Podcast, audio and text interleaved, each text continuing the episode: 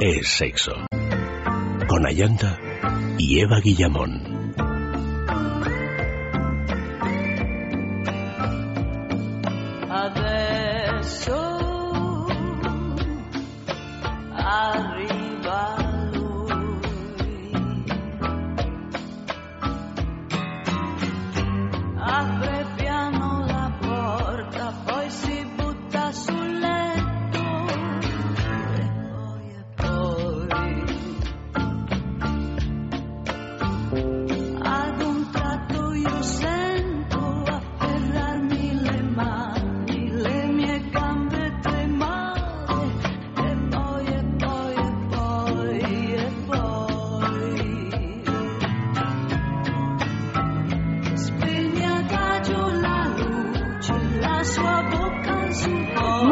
Noches, queridos amigos. Comenzamos ya del todo, seguimos en este sexo de juegos. Esta noche, juegos de poder.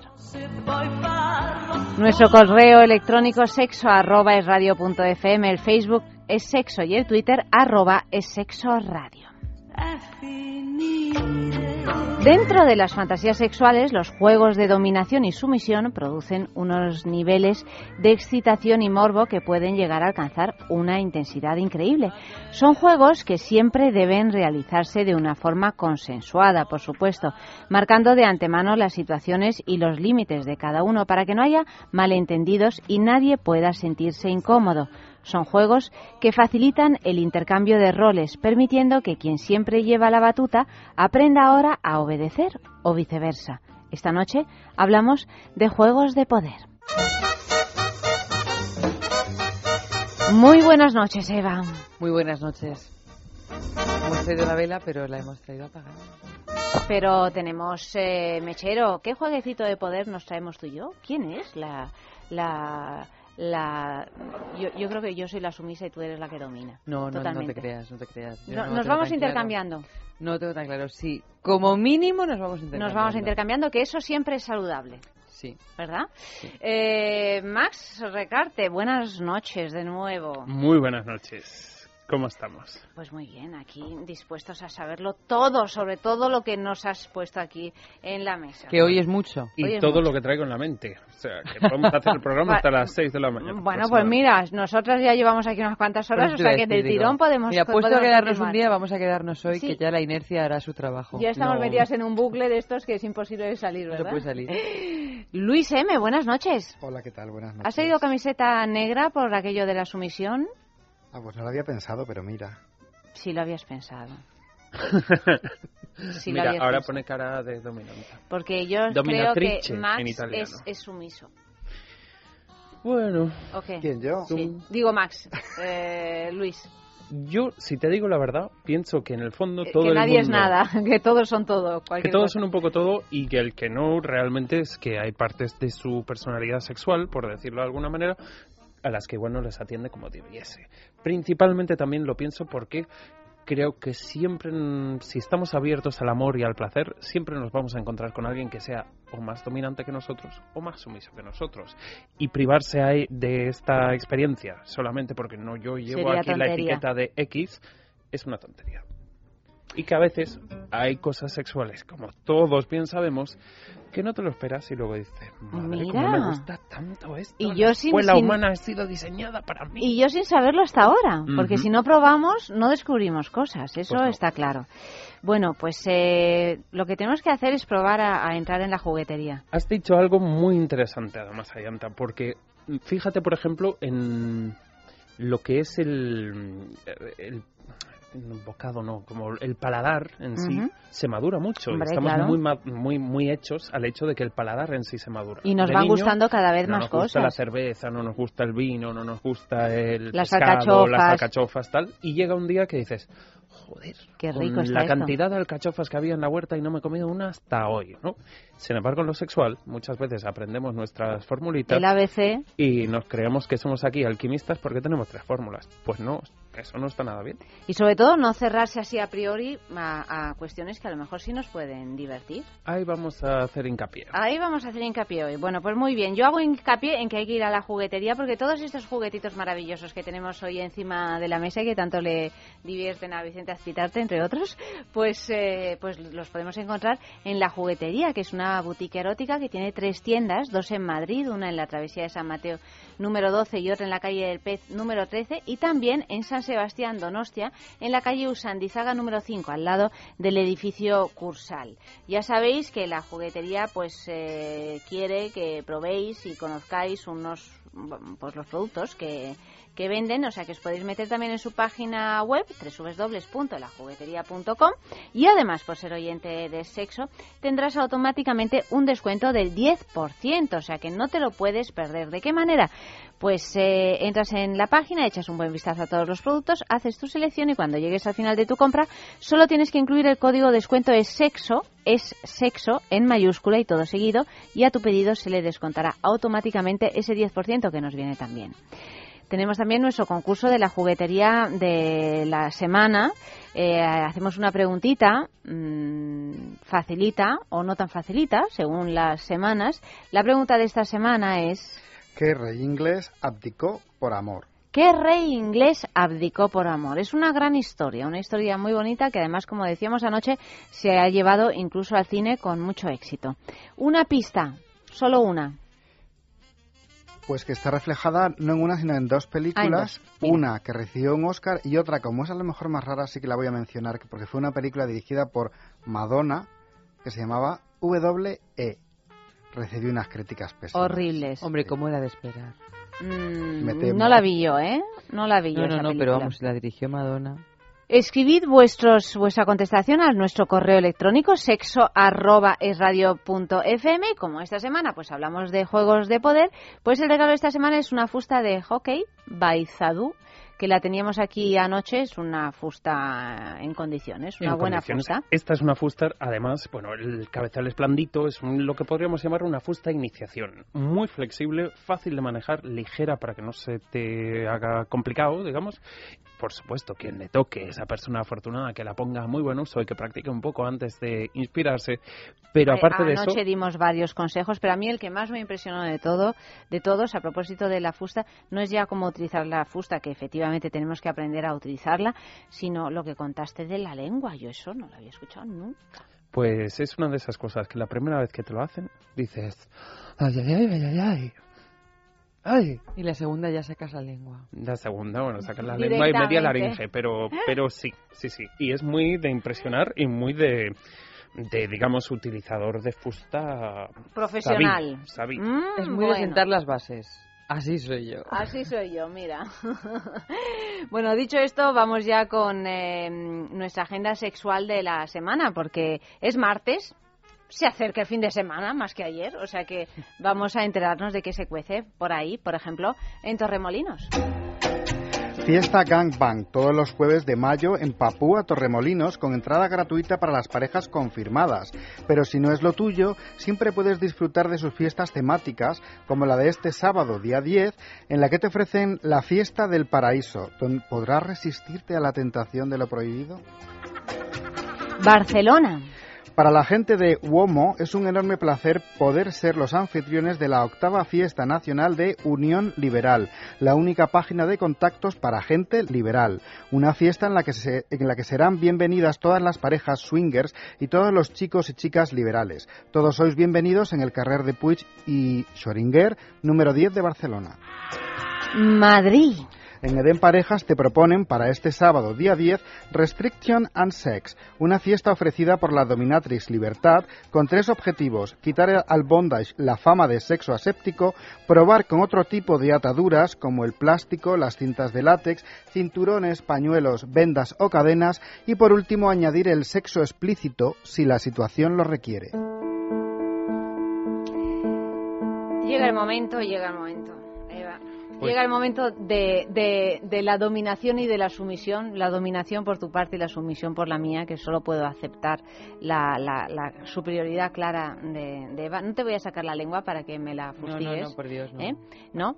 Pero te voy a leer... Dejemos las... las lenguas en su sitio. Dejemos las lenguas en su sitio de momento, pero te voy a leer las pistas de la gran mujer en la historia. Recuerdo que este es un concurso con un personaje fantasma patrocinado por Intimina, que es una marca que nos gusta mucho aquí porque, porque bueno, pues porque ha sacado a la venta una serie de productos que estábamos esperando y necesitando las mujeres. Por ejemplo, el premio de esta semana, que es el Kegel Smart, que es un eh, ejercitador inteligente del suelo pélvico. ¿Para qué necesitamos ejercitar el suelo pélvico? Pues para sentirnos mejor, para tener unas prestaciones sexuales más placenteras, tanto para uno mismo como para la pareja, para evitar las pérdidas de orina, para recuperarse de un parto, para prepararse para un parto, en fin, para vivir de una manera más saludable. La que el Smart de Intimina es fundamental. ¿Cómo podéis conseguirla? Pues participando en nuestro personaje fantasma del día, del que os voy a leer las pistas inmediatamente. Tengo que decir, Eva, que el personaje de hoy también me lo he ocurrido. Vaya. No, vaya, ¿no? Oye, mmm, tendrás que sentirte satisfecha de tus, eh, de tus triunfos. ¿No? No va a ser todo fácil, fácil, fácil. Oye, vosotros concentraros, ¿eh? Que también participáis, ¿eh? Sí, sí, sí. Pero Dejad las maquinitas claro... y los jueguecitos porque aquí hay que participar, ¿eh? Mira, pero si ya se está poniendo la botella en la cabeza. Se está poniendo la botella en la cabeza. La maratón Eva de Boston. Para, o sea... Porque ella se va concentrando y va sacando toda su, su, su monstruosa base Visualización. de datos. Visualización. haciendo Yo puedo, yo puedo. Ella está así, yo puedo, yo puedo. De autoafirmación. Yo te digo que hoy también me lo he trabajado, ¿eh? O sea como, que hoy. Como ayer. Más, más bien se lo ha trabajado yo, Guess, pero yo le he dicho, tiene que ser esta y ella ha hecho las pistas. Estoy activando mi tercer ojo. Bueno, tú activa lo que sea, el tercero y todo lo demás. Sexo arroba es radio punto fm, el Twitter arroba es sexo radio y el Facebook es sexo. Primera pista. Durante su infancia, ella y su familia solían pasar las vacaciones en una casa de campo llamada, a ver si lo, si lo leo, Penorfa, en el no norte de Gales. Grande? ¿Por qué no hacer grande En el norte el- de Gales. de Gales? En el norte de Gales. Mm, Y, Y ya he Max es de. Gales. Maso, Maso. ¿Qué? Maso. Max es medio de Soy, Gales. soy medio Pero escocés. tú no eras diferente. vasco, hijo mío. Medio escocés. Medio escocés. Es, Escocés. Ah, escocés. escocés. Yo pensaba De que era-. De, No, de- escocés. esco- escocés. Highlander. Bueno, pues entonces a lo mejor tú la conoces a esta mujer. Ah, Pero que- es que- KZJ. No, pero KZJ. No. Mm, yo, yo es que es la única mujer de Gales que conozco también. ¿Cuál es? ¿Quién es KZJ? Pero no es KZJ, es CZJ. K. No, yo creo que Z. escribe su nombre con C. Catherine Zeta Jones. Sí. Buah. O en Vamos. castellano, O sea, de os toda digo la vida. que os concentréis, que esto, que esto es mucho más chungo que Catherine Zeta Jones. No, no, ya me imagino yo con ¿Eh? que tú lo has currado. Vale, da. Segunda pista. Según refiere en la biografía de un íntimo amigo suyo, fue objeto de la atención romántica del príncipe Leopoldo, duque de Albany, hijo menor de la reina Victoria, durante el tiempo en que éste fue estudiante en Christchurch. O Church, como se dice. Christchurch. Eso, gracias, Max. Y en escocés, Christchurch. Bueno, tengo que decir, no puede mirar. Pero que no estoy... Mira, no el puede Facebook- mirar el, Facebook. no. Encarnación, ya lo ha adivinado. El Facebook está Encarnación. en otra pestaña. Pero Encarnación. Ya lo adivinado. A la yo una creo que teclea en, el wiki, en la Wikipedia más rápido. Bueno, pero no tampoco es tan fácil, ¿eh? Tercera pista. Este romance, si llegó a existir, no prosperó, ya que el príncipe terminaría por casarse con una princesa alemana. No obstante, Leopoldo daría a su hija primogénita el nombre de esta mujer. A mí es que las monarquías británicas me tienen muy Pero fíjate que no tiene que ver con la monarquía No. británica, en realidad. Como ha dicho el príncipe Esta es una Y pista un rey alemán, que es un despiste. Da una pista del tiempo. Sexo arroba es radio.fm, el Twitter arroba es sexo radio y el Facebook es sexo. ¿Habéis visto qué, qué poderío el mío, que ya como lo digo? Antes de que se acabe el curso, ¿qué hago yo, la mujer de Intimina? Ah, vale. Pues lo hago yo. Vale, vale. Venga, va. Cuarta pista, se casó en 1880 y se convirtió en una dama de la alta sociedad. El matrimonio tuvo, en el ma- ese matrimonio tuvo tres hijos. Los dos mayores fallecieron en combate durante la Primera Guerra Mundial. No tengo ni idea. No tienes bien que la conoces, ¿eh? La conoces perfectamente. Esa igual es la mejor pista que les La conoces perfectamente. A ver, espérate un segundo. Di otra vez. Quinta pista, ahí hasta seis, ¿eh? lo que pasa es que la última ya eh, lo desvelamos. Su marido se murió en 1926. El tren de vida que llevaba el hijo menor, Caril, y los elevados costes de mantenimiento de la propiedad familiar la llevaron a tomar la decisión de vender el manuscrito autógrafo que le había regalado un amigo en es. 1863. ¿Cómo se llama? ¿Con Es- qué letrita empieza? No, ¿cómo se llama? No, Es con- la protagonista. Bueno, está, bas- mm, está basado. eh, el autor de un libro muy, muy, muy, muy, muy, muy, muy famoso. sí, pero ¿cómo se llama? ¿Cómo se llama? Ella se llama A.L. Exactamente. ¿Tú lo sabes, Max? ¿Qué? Pero Max, por el amor de Dios, ¿cómo que qué va? Que no, que, Luis que- que M. no. Yo no, ni idea, ni idea. Pero si sois no- unos cenutrios, ¿eh? Vamos a ver, dado que el nombre de este amigo era entonces mundialmente conocido, obtuvo por él una suma muy elevada, 15.400 libras esterlinas, en la casa de subastas Sotheby's, cuando ella vendió esto. Sí, sí. Venga, va, última pista. Fue durante su infancia amiga de un escritor británico y su inspiración para el personaje protagonista de los libros Alicia en el País de las Maravillas y Alicia a través del espejo.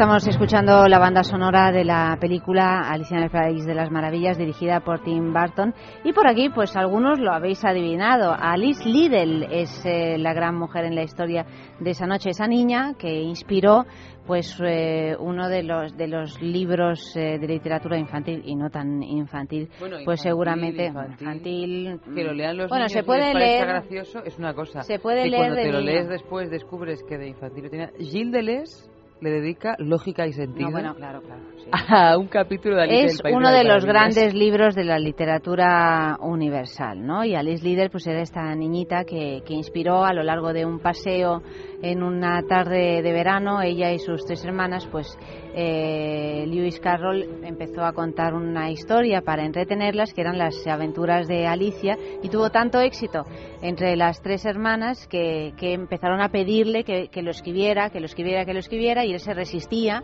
porque además era un hombre muy mm, muy polifacético, ¿no? Que tenía, mm, pues era fotógrafo y al tiempo estaba obsesionado por la geometría y por por muchas eh, cosas en su vida y al final se puso a, a escribirlo y le salió este libro, que son dos en realidad. eh, no le salió nada mal, desde luego. Bueno, pues eh, lo ha adivinado Encarnación, como decía antes en Facebook.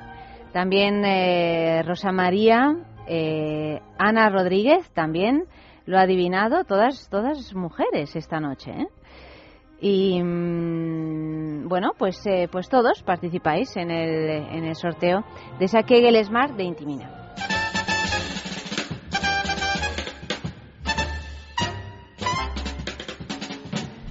Bueno, Max, ¿en qué consiste un juego de dominación y sumisión exactamente? Porque hay mucho mito con esto y mucha, y mucha ignorancia también, ¿eh? Mm, y, y enseguida, además, nos ponemos así un poco como de uñas diciendo, uy, uy, uy, qué horror, esto, esto es horroroso. Y en realidad también podemos decir que a veces mm, sin darle este nombre, los juegos de sumisión o, o de dominación, los practicamos a lo mejor en nuestros encuentros sexuales y ni siquiera sabemos qué es eso, ¿no? Lo que pasa es que en cuanto le damos este nombre enseguida Si te da un soy poquito de sincero, miedo. yo creo que las practicamos muchísimo más de lo que pensamos en el juego sexual y en Bueno, el y- juego de pareja en Sí, general. y en ¿no? la vida, sí. Mm, Yo creo que muchas veces cuando se dicen estas dos palabras juntas, todo el mundo piensa en esa mazmorra oculta Sí. y en Ice White Chat y tal, tal, tal, tal, tal.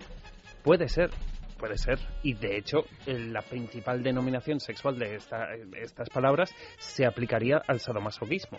Pero realmente dominar o ser sumiso no tiene por qué tener nada que ver con el castigo físico, ni realmente con el insulto, ni con la humillación, ni con todas las prácticas que se relacionan con el sadomasoquismo. Entre otras cosas, en, en- ha sido siempre una mm, lo que se ha planteado en relaciones heterosexuales entre hombres y mujeres.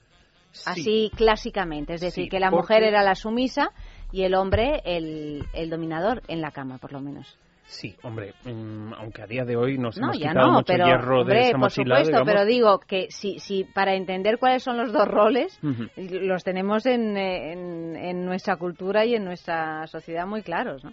Qué curioso también cómo ha cambiado nuestra percepción de la, del propio sexo, digamos, porque, claro, hoy en día, para, para yo creo que para muchas mujeres que efectivamente son más dominantes, mm, o algunas que no lo son, ver un hombre que admite sus, su potencial sumiso, digamos, y que lo lleva bien, resulta súper atractivo. Sí, claro. Es Ya que- no solo es que es porque ellas se engrandecen también. en su- Todavía es original. Y ¿eh? porque yo creo que el concepto de la masculinidad, virilidad, del hombre, del macho, ha cambiado tanto que es muy macho decir esto de, pues a mí me va esto y esto y esto, ¿sabes? Sí, sí, Entonces, Es, es de esas etiquetas que al quitárnoslas también ganamos puntos, ¿no? Aparte de eso, aparte de lo que podrían ser los látigos, las fustas, las pinzas, el- todo este tipo de aparataje para, para juegos más de castigo, digamos, es que realmente en cualquier práctica sexual puede ser más dominante o más sumiso. Y además, el hecho en sí de poder jugar un poco con estos roles mm, produce un estado de excitación diferente, ¿no? Porque si generalmente ocurren las cosas de una manera y las proponemos a la inversa, ya estamos jugando algo nuevo. Am, ya tenemos esa cosa de, hoy ahora es cuando me arrancaba yo, pero me contengo, o ya tenemos esa cosa de, hoy ahora es cuando yo me dejaba llevar, pero voy a seguir en personaje. En el momento que sexualmente, como un juego, generalmente con una persona con la que tenemos confianza, entramos en un personaje, ya el divertimento el tipo de excitación cambia. Aparte de esto, ah, por supuesto, podríamos hablar de todos esos accesorios que se usan para los juegos de dominación relacionados con el castigo, ¿no? Como podrían ser, pues, em, no sé, desde un antifaz, unas esposas, un látigo, un plumero, pero hay mucha gente que usa objetos mucho más domésticos. Esa corbata que llevas todo el día que huele tanto a ti, que la voy a usar para atarte de pies y manos. O, por ejemplo, pues no sé, ese collar de perlas que tanto te luce, que lo voy a usar para azotarte. La creatividad está ahí y si tú tienes un- un- una buena energía, una buena sinergia con, con tu amante o tu pareja, mm, con este tipo de juegos, sean de castigo o sean puramente juegos de rol, te puedes divertir muchísimo. También, sobre todo para los que son de castigo, siempre tienes que tener un poco esas normas de oro, tenerlo bien hablado, que sea consensuado, que tengas una palabra o un gesto clave por si hay un momento de "Mm, esta fantasía se me ha pasado y quiero cortar el rollo sin quizás tener que mm, verbalizarlo o en el caso de que uses mordazas, por ejemplo, si no puedes hablar. mm, pero yo creo que realmente la creatividad sexual en torno a los juegos de, de, sumisión y dominación para mucha gente no pasa tanto por el castigo físico, ¿vale? Principalmente porque yo creo que es una manera, el juego de roles en general, de que podamos ser muy creativos, muy creativos y sorprendernos con las cosas más pequeñas y menos esperadas. ¿Tenemos aquí alguna muestra de ello? En todas estas cosas que tenemos en la... De, en la- de las hardcore, de las duras Bueno, o de las... una dura y una no tan dura, por ejemplo. Mm, Pues mira, por ejemplo, de las más duras tendríamos por aquí un juego de pinzas de pezón, ¿vale? Solo que en vez de ser las típicas pinzas ah, para un par de pezones, son dos unidas. Claro, esto puede significar pezones a labios vaginales, al clítoris, Están unidas por una están cuerda. un- unidas por una goma elástica, entonces tú puedes unirlas en tu cuerpo y llevarlas puestas, porque son regulables de, de- de presión, digamos, según las posturas que vayas haciendo. Pero, por otro lado, si estás jugando a juegos de dominación y de sumisión de manera un poco más ociosa, puedes hacer esta cosa de por ejemplo, te las pongo en los pezones y en los labios vaginales, y sí que el, el juego en sí o la actividad en sí que desempeñamos o proponemos, sea una felación, sea un masaje en el cuerpo, sea comerte los pies, cualquier cosa que te pueda poner a ti, si lo haces bien, te los voy quitando de un lado y me los voy poniendo yo. Esa puede ser una. ¿No?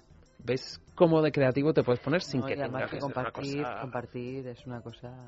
Hombre, y que yo, no sé, con, con estas prácticas más intensas, sé que muchas veces los roles se definen mucho entre personas que son mucho más dominantes y personas que son mucho más sumisas. Pero yo creo que también para ser un buen dominante algún día tienes que probar un poco de sumisión. Porque así, aunque no sea una práctica estrella para ti y quizás no lo identifiques como una cosa placentera, excitante, como puede que la otra parte lo haga, sabes un poco de lo que va.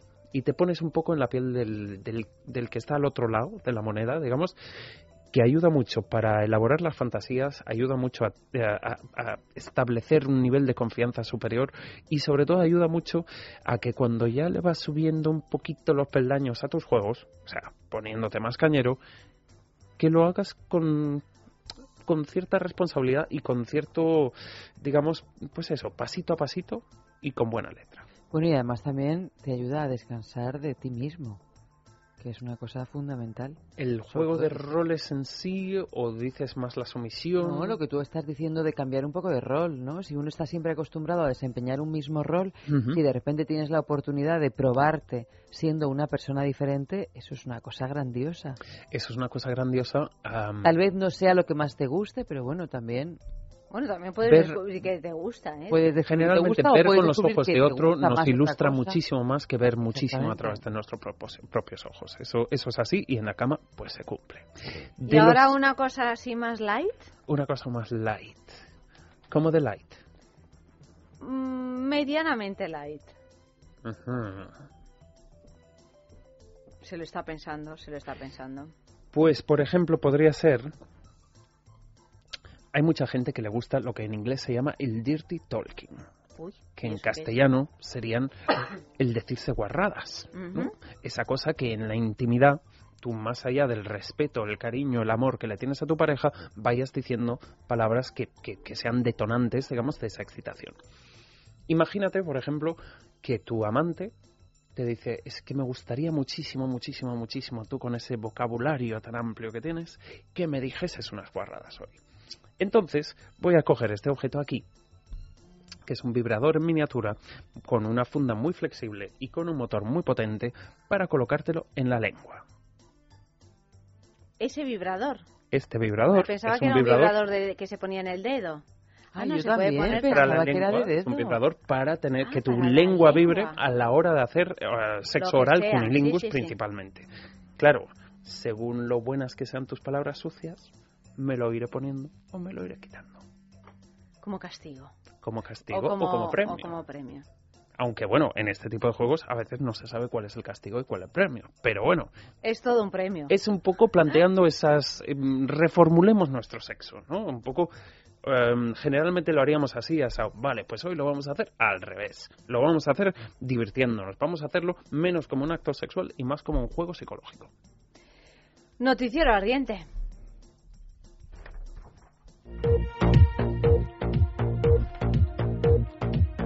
Ya había quien hacía selfies en los años 60.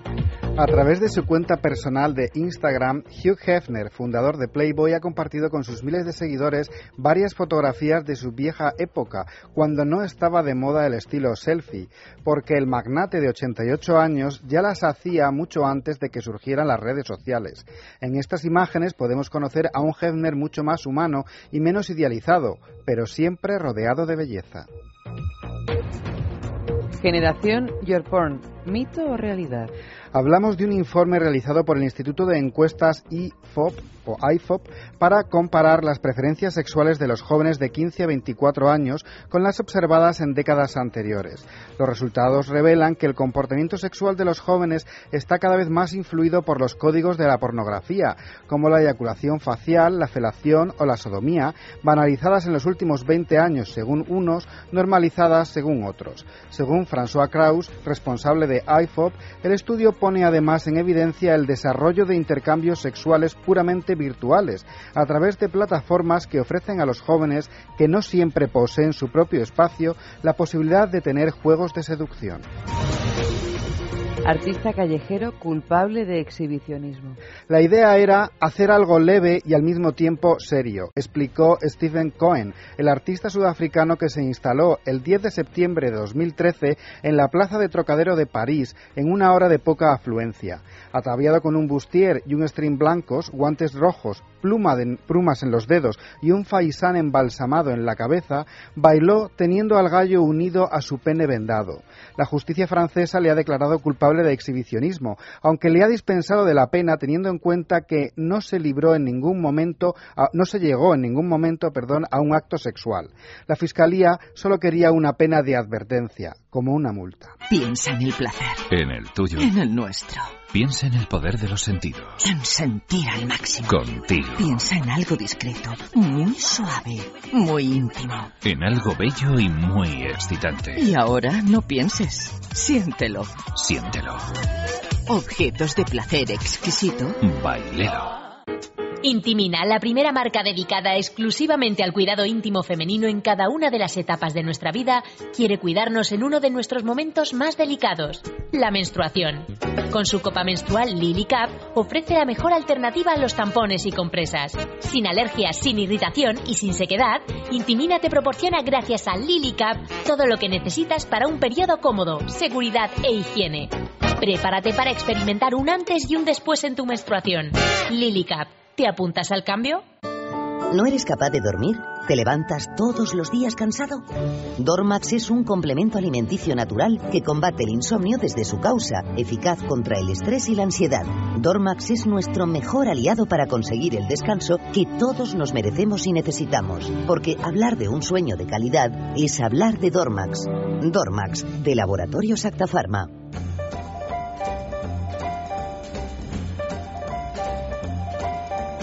Y el tema de hoy para los mensajes era, Eva, Tus órdenes son mis deseos. eso, tus órdenes son mis deseos. Podéis escribir a través del Facebook, es sexo, a través del Twitter, arroba es sexo radio, y a través del correo electrónico, sexo, arroba es fm. El premio es un premio importante porque es un fin de semana en el balneario de la Ermida. Meteros en su página web y veréis que, que digo verdad, www.balneariolahermida.com, un sitio extraordinario que está en los picos de Europa y que ahora debe de estar en un momento verdaderamente impresionante. Me lo imagino todo en flor, con esa naturaleza increíble de esos lares. ¿Qué, que vas a ir, Max? No me lo Sí, creo. sí, sí, sí. No, no voy. Mira, ya llevas diciendo desde septiembre que vas Pues y, no, y pues no no. acabas pues, de ir nunca. pues no, me voy a ir y voy a venir con un cutis y con una vez- energía el lunes. ¡buah!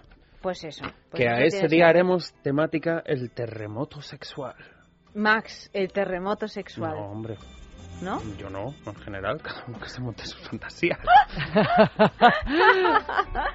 bueno, el caso es que os proponemos un fin de semana para dos personas con alojamiento, desayuno y circuito termal incluido los dos días, simplemente por enviar un mensaje, por participar en nuestro concurso. El mensaje que más nos gusta, pues lo premiamos. Este jueves, en Es la Mañana de Federico, entre las once y media y las doce de la mañana, sabremos quién es el ganador de esta, de esta tanda de mensajes. Ahora os leeremos algunos de los que han llegado. Por ejemplo, Eva.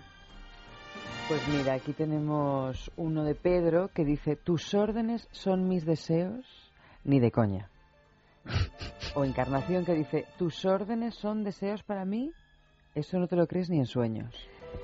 Rubén, tus órdenes son deseos para mí. Bueno, con cierto límite, no te pases, Cari, que abusas un pelín, ¿no te parece? Hay un poquito de miedo ¿eh? al tema de las órdenes. Por aquí también dicen, tus órdenes son deseos para mí, tus órdenes, tú ordenas, yo obedezco y así son deseos para mí. Las fantasías que tenemos juntos, qué gustazo tu manera de ordenar. Bueno, mira, aquí tenemos a una pareja que sí que sí le parece bien. En fin, escribid mensajes. Hasta las 3 de la mañana estamos a vuestra disposición para leerlos y ahora vamos con el primer sexo en la calle de esta noche. Luis nos va a contar cuál es la pregunta. Pues a veces sucede que las personas que ejercen cargos de gran responsabilidad luego son muy sumisos en la cama, con lo cual les hemos preguntado por qué creen que se produce esta circunstancia.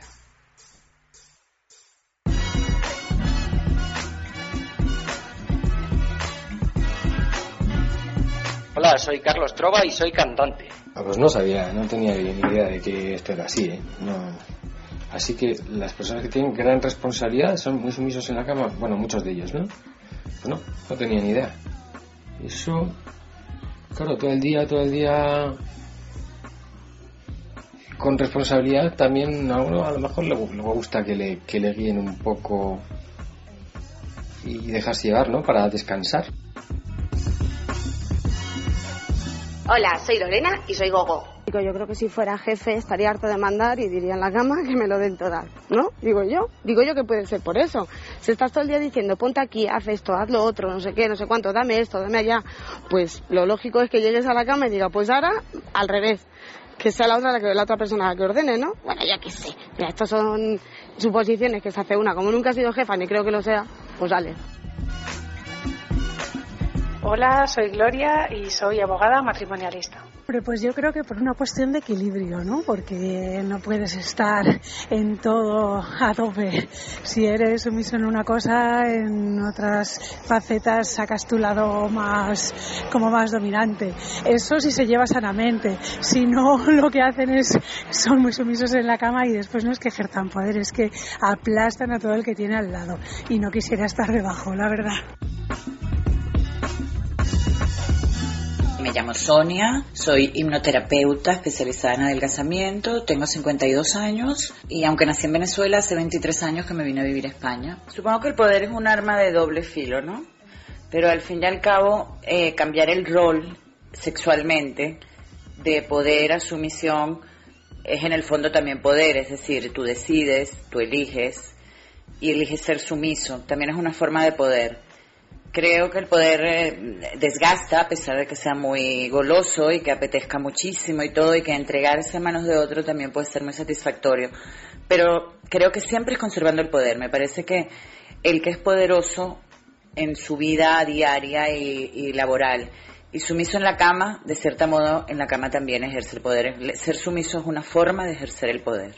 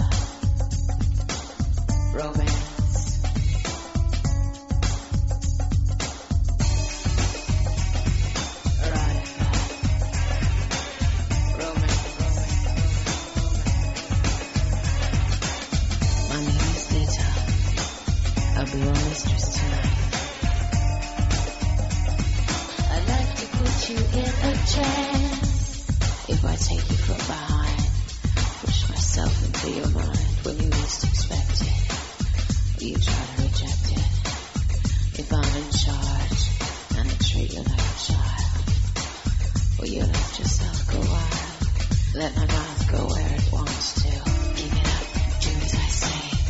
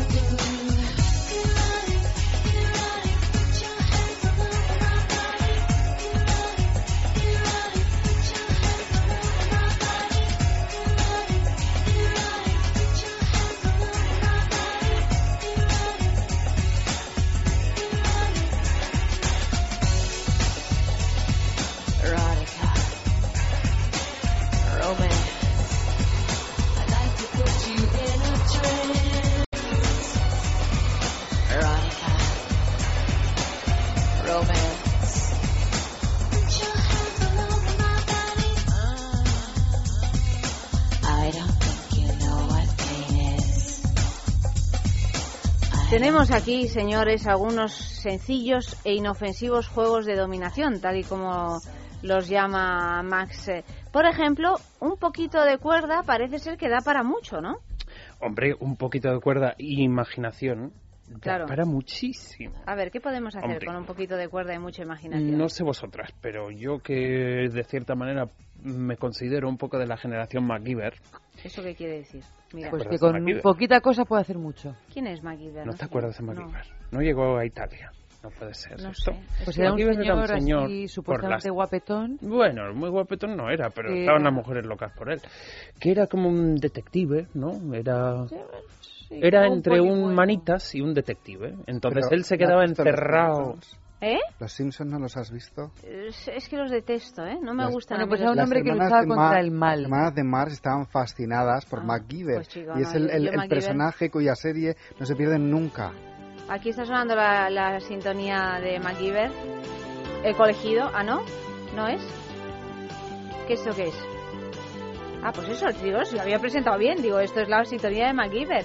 No, no, no me suena, ¿no? Era No un suena. tipo que en su- las historias de sus series, si se Sí. quedaba encerrado en un, no sé, Él un almacén con una bomba, cosa. no sé qué, cogía el Tipex, cogía un, echaba un escupitajo, lo ponía en un enchufe y ¡pumba! O sea, tipo el doctor Gadget.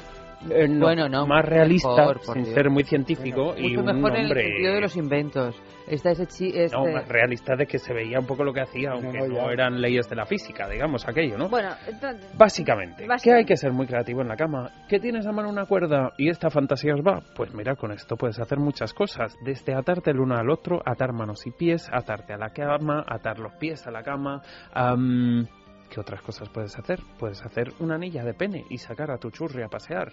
Mm, otras una cosas, anilla chicos. de pene sacada a tu churri a pasear, hombre. es- Como un perrito, ¿no? Que lo vas Pero así con el pene collar, pero fuera el o... pene. Bueno, pasear por casa puede ser. Ah, Qué pasear por casa pensaba ya llevarlo al retiro o algo así, ya estaba asustada. Hombre, también puedes, eso depende de tu temeridad. Y depende Sí. del día del año. Y de la también. sumisión del otro también. Y de la sumisión del otro. El día del año también depende de tu temeridad.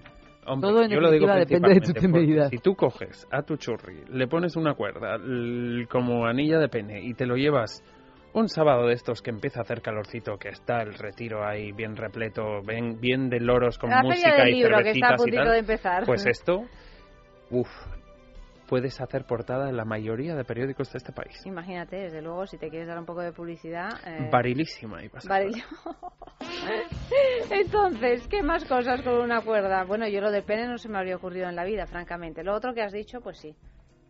Por Eso- ejemplo, puedes atar dos cuerpos en una postura del 69. Hombre, tiene que atarlo un tercero.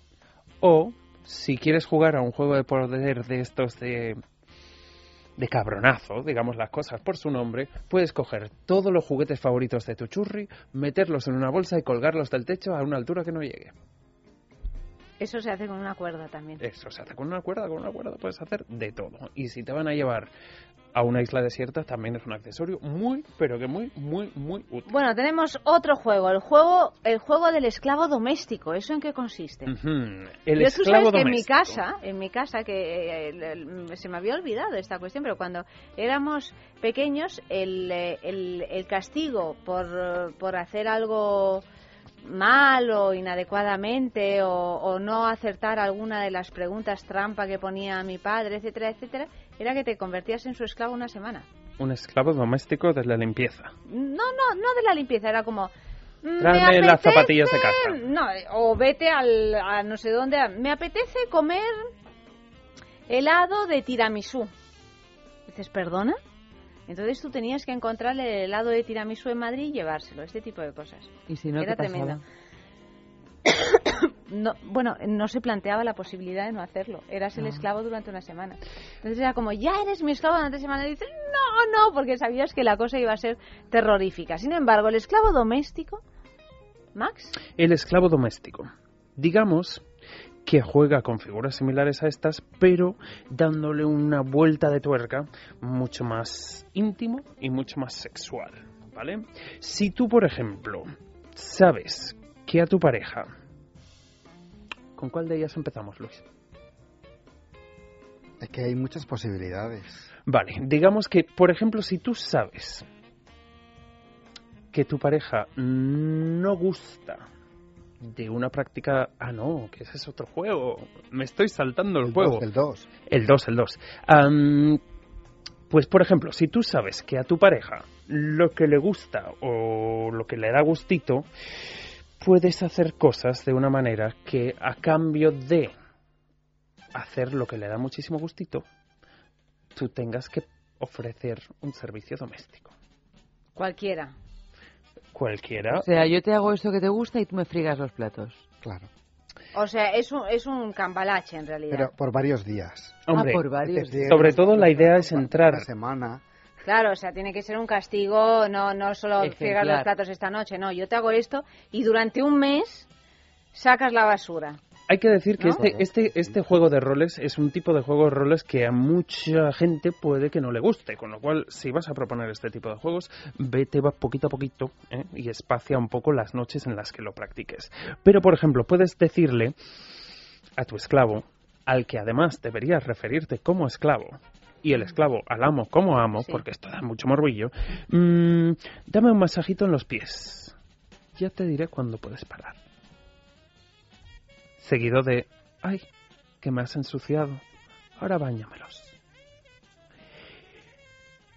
Seguido de ahora me los secas con la ropa que llevas puesta. Y cuando llevas así un buen rato, claro, mm, ya no solo has indagado y te has divertido y has conectado totalmente a otro deber, a otro nivel, sino que has provocado en esa otra persona esa sensación de ay, cuando se acabe este juego, Sí, sí, que te sí. voy a dar lo tuyo. Se va a enterar, se va a enterar. Te voy a dar lo tuyo. Mira, yo tengo una curiosidad tremenda porque veo ahí un paquetito que pone instrumentos de placer. ¿Qué hay ahí dentro, Max? Esto para mí es, bueno, uh, Bijou Indiscret, hemos hablado muchas Sí. veces de ellos, eh, es una marca fabulosa de accesorios íntimos y ellos han sacado estos kits para quien quiere empezar con los juegos de poder. Muy divertidos, los hay variopintos. Por ejemplo, este de aquí incluye, por un lado, unas vendas para atarte a la cama o atarte las manos, un antifaz y una anilla de pene vibradora. Si tú pones, por ejemplo, las vendas y el antifaz y esa persona ha de hacerte una buena felación, luego hay que ganarse el que te pongas la anilla de pene. Por ejemplo, este Por sería ejemplo. Un, un ejemplo práctico de, del- de- de este juego del esclavo doméstico. Y tenemos una, un ter- una tercera posibilidad, Este a, me a pesar de que hay muchas, que Este es el juego, el juego de la prostitución doméstica. ¿Esto qué es? Pues esto es, por ejemplo, mm, eh, un, un juego de morbo, digamos, pero que a la par implica mucha igualdad, porque ya estamos diciendo que estos juegos de roles lo bueno es irlos cambiando de un lado a otro. En este juego consiste precisamente en que uno adopte la postura de el puto o la puta y que el otro el de cliente.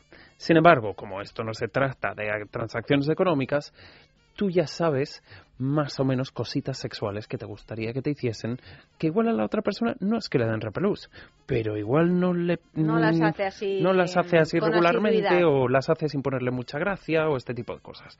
Entonces, teniendo este juego bien hablado y bien explicado, el cliente le pide una práctica sexual al puto o a la puta. Y el segundo pone un precio. Precio que puede ser muy variopinto desde, vale, si yo soy... Si yo te hago esta práctica que no me gusta, como, pues no sé, cuáles son las prácticas que no suelen Bueno, lo que sea. El sexo anal, Sí. por ejemplo. Si yo me dejo llevar con el sexo anal, tú, a cambio, pues me debes, no sé, sexo anal. Eso suele costar bastante. Eso es lo que Me debes cuesta. 10 felaciones. Me debes 10 felaciones. O vas a fregar los platos toda la semana. También, bueno, según. sí. En- O te levantas con los niños todos los días a las 7 y menos cuarto de la mañana. Ajá. Eso duele mucho, ¿eh? Eso durante un año. Eso durante un año. O me haces el desayuno. Me traes unas tortitas maravillosas con nata hechas por ti mismo. Por ejemplo, otra situación que podríamos proponer para esta prostitución doméstica, pues decirle a tu churri, querida, ardo en deseos en que me hagas una cubana hasta el final, aunque sé la poca gracia que te hace que te peringue de leche de arriba abajo. Pon un precio. Ojo, si estos roles se van a intercambiar, puede que luego cuando te pidan algo a ti pongan precios muy altos, muy altos, muy altos. Pero la excitación de La proponer cosa cosas... va a más, porque uno se pica y me imagino que... Hombre, Pero ya 10 vas haciendo la felaciones, si son seguidas, te puedes picar, picar. Picar, Hombre, picar, seguidas, sí. yo creo que seguidas a lo mejor Ponemos un ejemplo... necesario. Sí, tampoco es necesario. Ponemos un no ejemplo con un juguete. Ponemos un ¿Qué ejemplo con un podemos hacer con un juguete? Por ejemplo, hay uno ahí que me produce curiosidad. ¿Cuál? El Ese- zompo. eh, El es- blanco. El blanco. Ay, ay, anda, Hay un juguete El blanco. astronauta. Mira, este es uno de las últimas incorporaciones Es que al este no catálogo lo de la juguetería. yo nunca, ¿no? es un conejito. Es un conejito, pero no este conejito De doble super- típico de- tal. De orejas superdotadas. Es que no te creerías la cantidad Mira, de mujeres que han tenido el conejito rampante. Es el El conejito, conejito de blanco, Alicia, el conejito el blanco. blanco de Alicia. Pues mira, nos va muy bien, muy bien con Sí, nuestro personaje fantasma de hoy. Que muchas mujeres han usado este tipo de conejitos dobles, rampantes, toda esta cosa de sexo en Nueva York, y después de usarlo unas cuantas veces dicen, a mí es que lo que me gusta mucho, mucho, mucho son las orejitas del conejo. Entonces, hemos traído a la juguetería este conejo con maxi orejas, muy flexibles, que tiene un motor muy intenso y además, como son muy flexibles, lo puedes usar desde para masajear un pezón, un clítoris, introducir dentro y fuera, masajear el pene para arriba y para abajo. Entonces, si por ejemplo para ti la cosa es, a mí lo que me gusta es que me masturbes con vibración. Y sé que realmente masturbarme es que no te pone mucho. Ponle un precio. Ponle un precio. Pues, ¿qué le podemos pedir a cambio? Hombre, eso cada cual. Depende de lo que te cueste Claro. hacer lo de la masturbación. Si es esto que decías, lo del sexo anal de antes, que les cuesta un mundo, pues... Remolonea mucho Eva con el precio, pero ha cogido el látigo en la mano bien rápido. Ah, o sea sí, que sí, obviamente bueno, algo es que por ahí me está Eva pidiendo. está a cambio. cabo de la calle. No, no, no, y además esto es como los buenos personajes de teatro no hablan, hacen.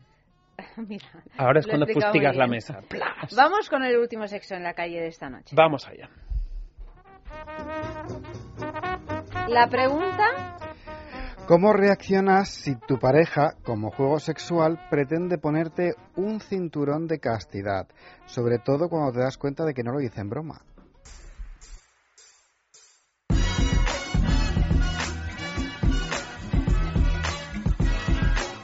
Pero a mí que me expliquen dónde está el juego, ¿no? Del, del cinturón de castidad, vamos, digo yo, ¿para el otro? ¿O para qué? Porque no entiendo nada. No, no, vamos, no lo permitiría. Bueno, no lo permitiría, no, pensaría que está chalado. Porque una persona que pone un cinturón de castidad, para mi gusto, ¿eh? Para mi gusto, que luego la gente hace con su vida sexual lo que le da la gana. Pero para mí, que me pongan un cinturón de, de, de castidad, eh, lo único que me denota es que es un enfermo que no quiere que me toque nadie, digo yo.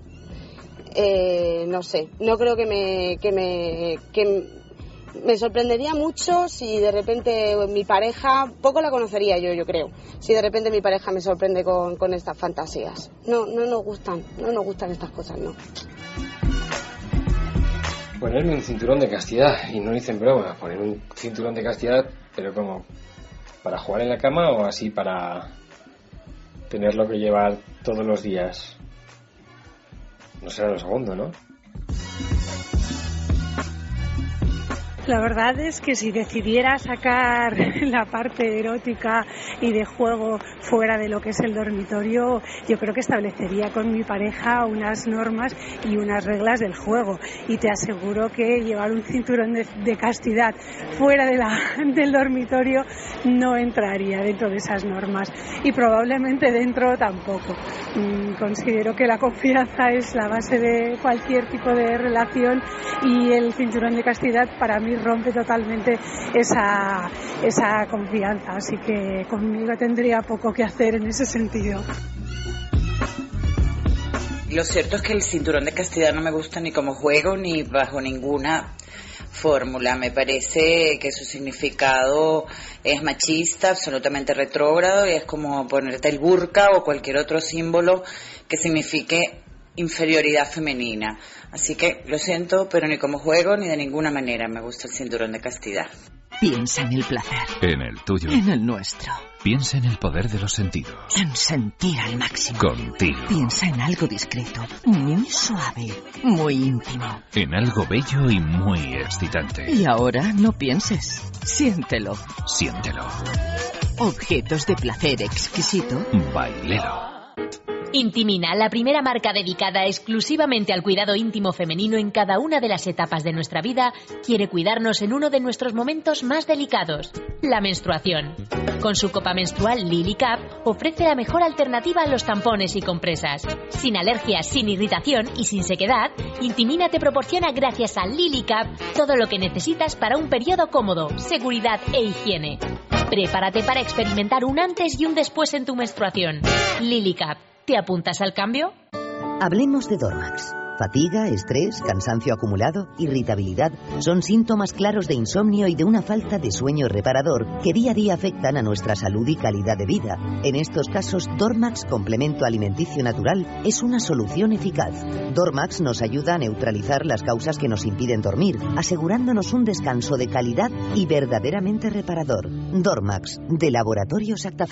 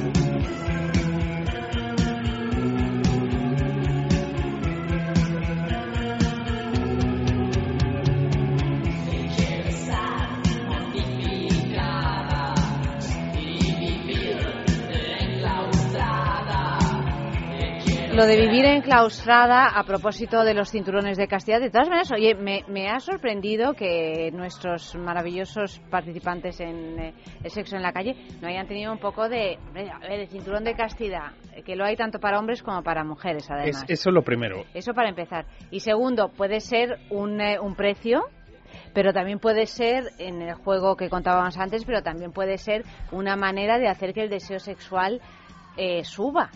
Pues puesto que no puedes ejemplo, poner en juego o sea que en ningún caso lo, lo planteábamos como algo, como una constricción así medieval, eh, no, no, no, sino como Pero juego ahí- ahí sexual. Ahí, hecho. se nos ven un poco los prejuicios también. Y es que además, imagínate tú qué juego de poder tan divertido, creativo y que une tanto como ponerle a tu churri un cinturón de castidad y luego hacerle un striptease. Hombre, claro, eso tiene mucha gracia, ¿no? A mí me parece Hombre, que tiene mucha Si gracia. lo juegas desde un punto de vista lúdico, claro Completamente, pero es que. Todo aquí estamos es hablando todo que desde un punto de vista lúdico, no estamos hablando de nada que... Le des un carácter lúdico, aunque sea un cinturón de castidad, pues tiene un- hasta morbo. Claro. Dice, pues mira, hoy te vas a ir a trabajar todo el día a la oficina con tu traje de corbata y con todo, con el cinturón de castidad. y yo te voy a enviar mensajitos divertidos todo el día. Mira qué buena, qué frase, hasta el morbo y más allá. Hasta, el morbo y más allá, claro que sí. Como Toy Story, que no dejaba de ser Story, una gran un película poco sobre juguetes. historia. Efectivamente. Bueno, no hemos hablado de todos los juguetes que ti- pero bueno, de muchos, ¿eh? Hemos hablado de unos cuantos de- y me queda alguno en la recámara. Y bueno, el resto que entre en nuestro Facebook, que los vea y que se los imagine. Claro que sí. Max, buenas noches, querido. Muchas Buenas gracias noches, por estos dos días Fenomenal la noche. tan interesantes. Eh, Luis M., gracias a ti también por Un habernos placer. acompañado. Y, y bueno, nosotras seguimos con Seguimos. eh, un poquito de música y con la segunda parte de sexo, que tenemos esa entrevista a los protagonistas de Misántropo, una obra que está ahora mismo en cartel en el Teatro Español hasta finales de junio, el veintitantos de junio. Y tenemos a Bárbara Leni, tenemos a Miguel del Arco, el director de esta obra, Israel Lejalde, también actor de este, de este montaje. O sea que quedaros con nosotros. Hasta las 3 de la madrugada en el sexo.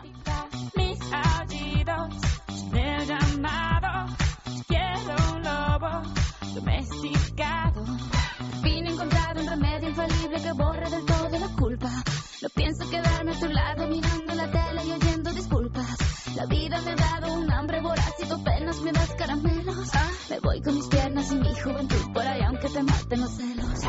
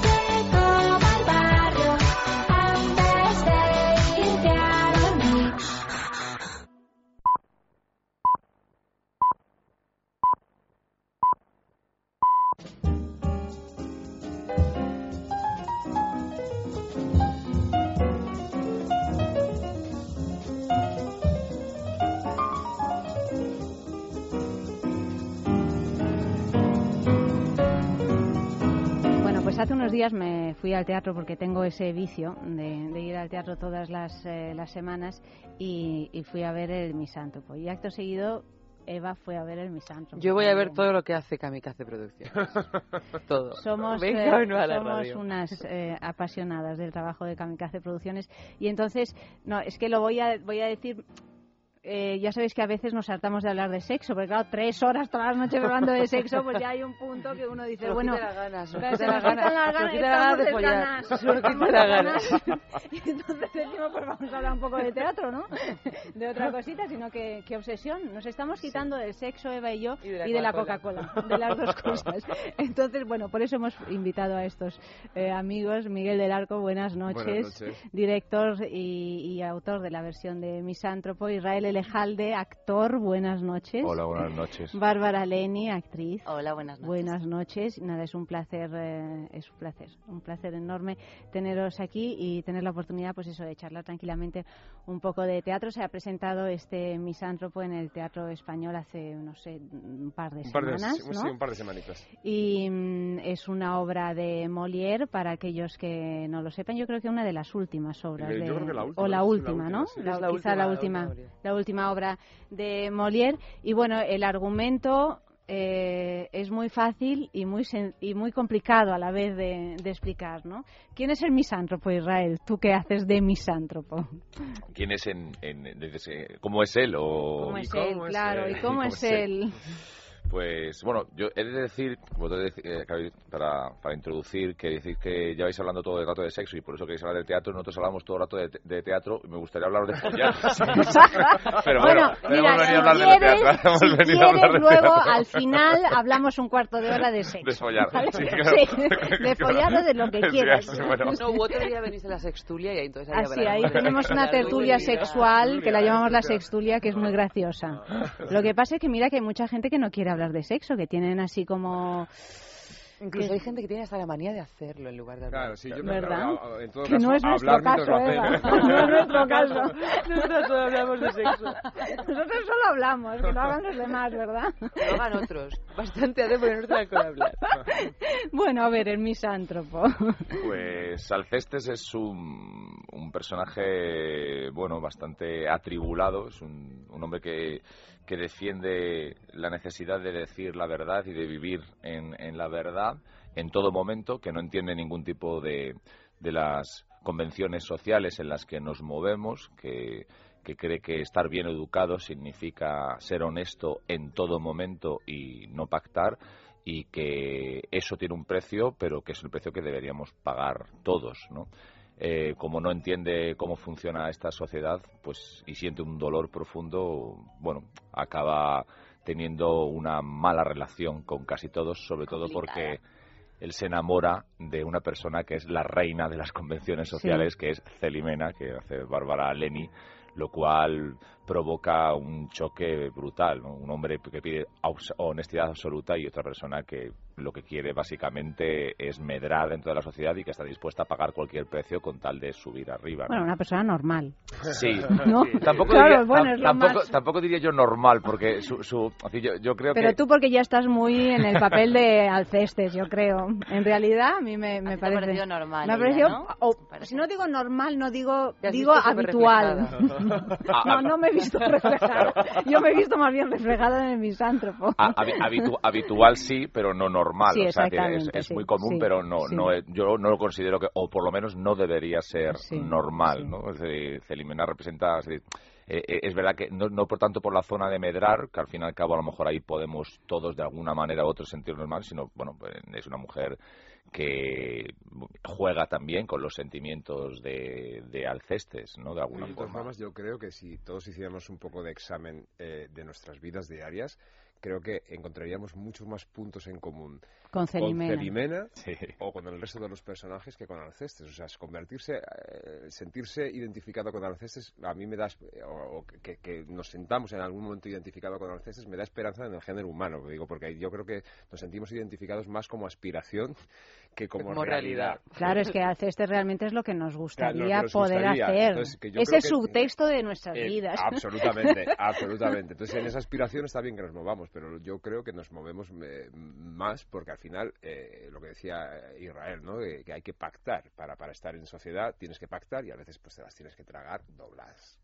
Es Pero bueno, así. luego hasta el Hablando propio de sexo. Alcestes. Hablando de sexo. hasta el propio Alcestes tiene sus contradicciones porque también cuando ves ese alma tan pura que se acaba enamorando de una cosa como tan banal, ¿no? Sí, Pobrecita. Eh, sí, ¿no? Se elimina. O sea, no, pero es verdad. Bueno, hay una frase de, mm, del personaje de Lianta que dice, ojalá uno pudiera elegir a quién entregar su corazón. Ojalá. Pero sabemos que eso no es así. Y ante el amor o la pasión o la carnalidad, porque yo creo que se mezclan muchas cosas Claro. ahí en, en esa relación de esos dos personajes, hay poco que hacer.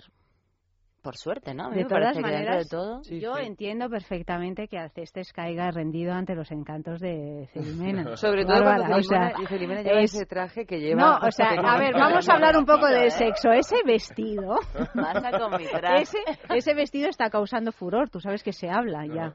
Se habla, se, Se habla, habla. sí, me, me ha llegado. Se ¿eh? habla de ese vestido. de mi mono? Sí. Qué maravilla. ¿De dónde lo habéis sacado? Pues Pues realmente eso- le queda. Vamos, o sea. que nos escuche Juan, Juan Duyos, porque es el diseñador. Eh, cuando estábamos buscando vestuario con Ana, yo le, yo le propuse, a mí me gustaría llevar pantalón. Ujú. Que dentro de una fiesta yo creo que estas, estas mujeres, ¿sabes? Que se mueven mucho, que entran tal, y hay que ir cómoda. Y entonces habíamos visto colecciones de Juan, fuimos al, al taller, y esto que llevo en la función es un, digamos, un apaño de dos piezas. Y hemos hecho un mono que, que efectivamente está Es un, resultando es muy un bien. pantalón así ancho, muy De una sensual. seda muy una- bonita. y un, yo es que no sé nada Es de, como un no sé top, cómo, pero- un pero- top sí. con Pero la es espalda como un de fuera. pañuelo, Sí. ¿no? Como un Como si fuera un pañuelo que uno se que apaña, se va pero en realidad es sí. Bueno, es una hipnótico. Ah. El Sí. vestido y quien lo lleva, que eres No, tú, claro. evidentemente. Pero de que yo con ese mono no... No, No, no, resultaría igual. hay, que tener un culo rotundo, Sí, sí. como tiene Bárbara. Vamos a calentar la conversación un poco. Bueno, pero tener un culo rotundo no es cosa fácil, hay que No, saber no, llevarlo. Por eso te digo que hay que tenerlo. Oye, Claro. bastante, quiero decir que Bastante tienes con lo que tienes, ¿no? con mi rotundidad.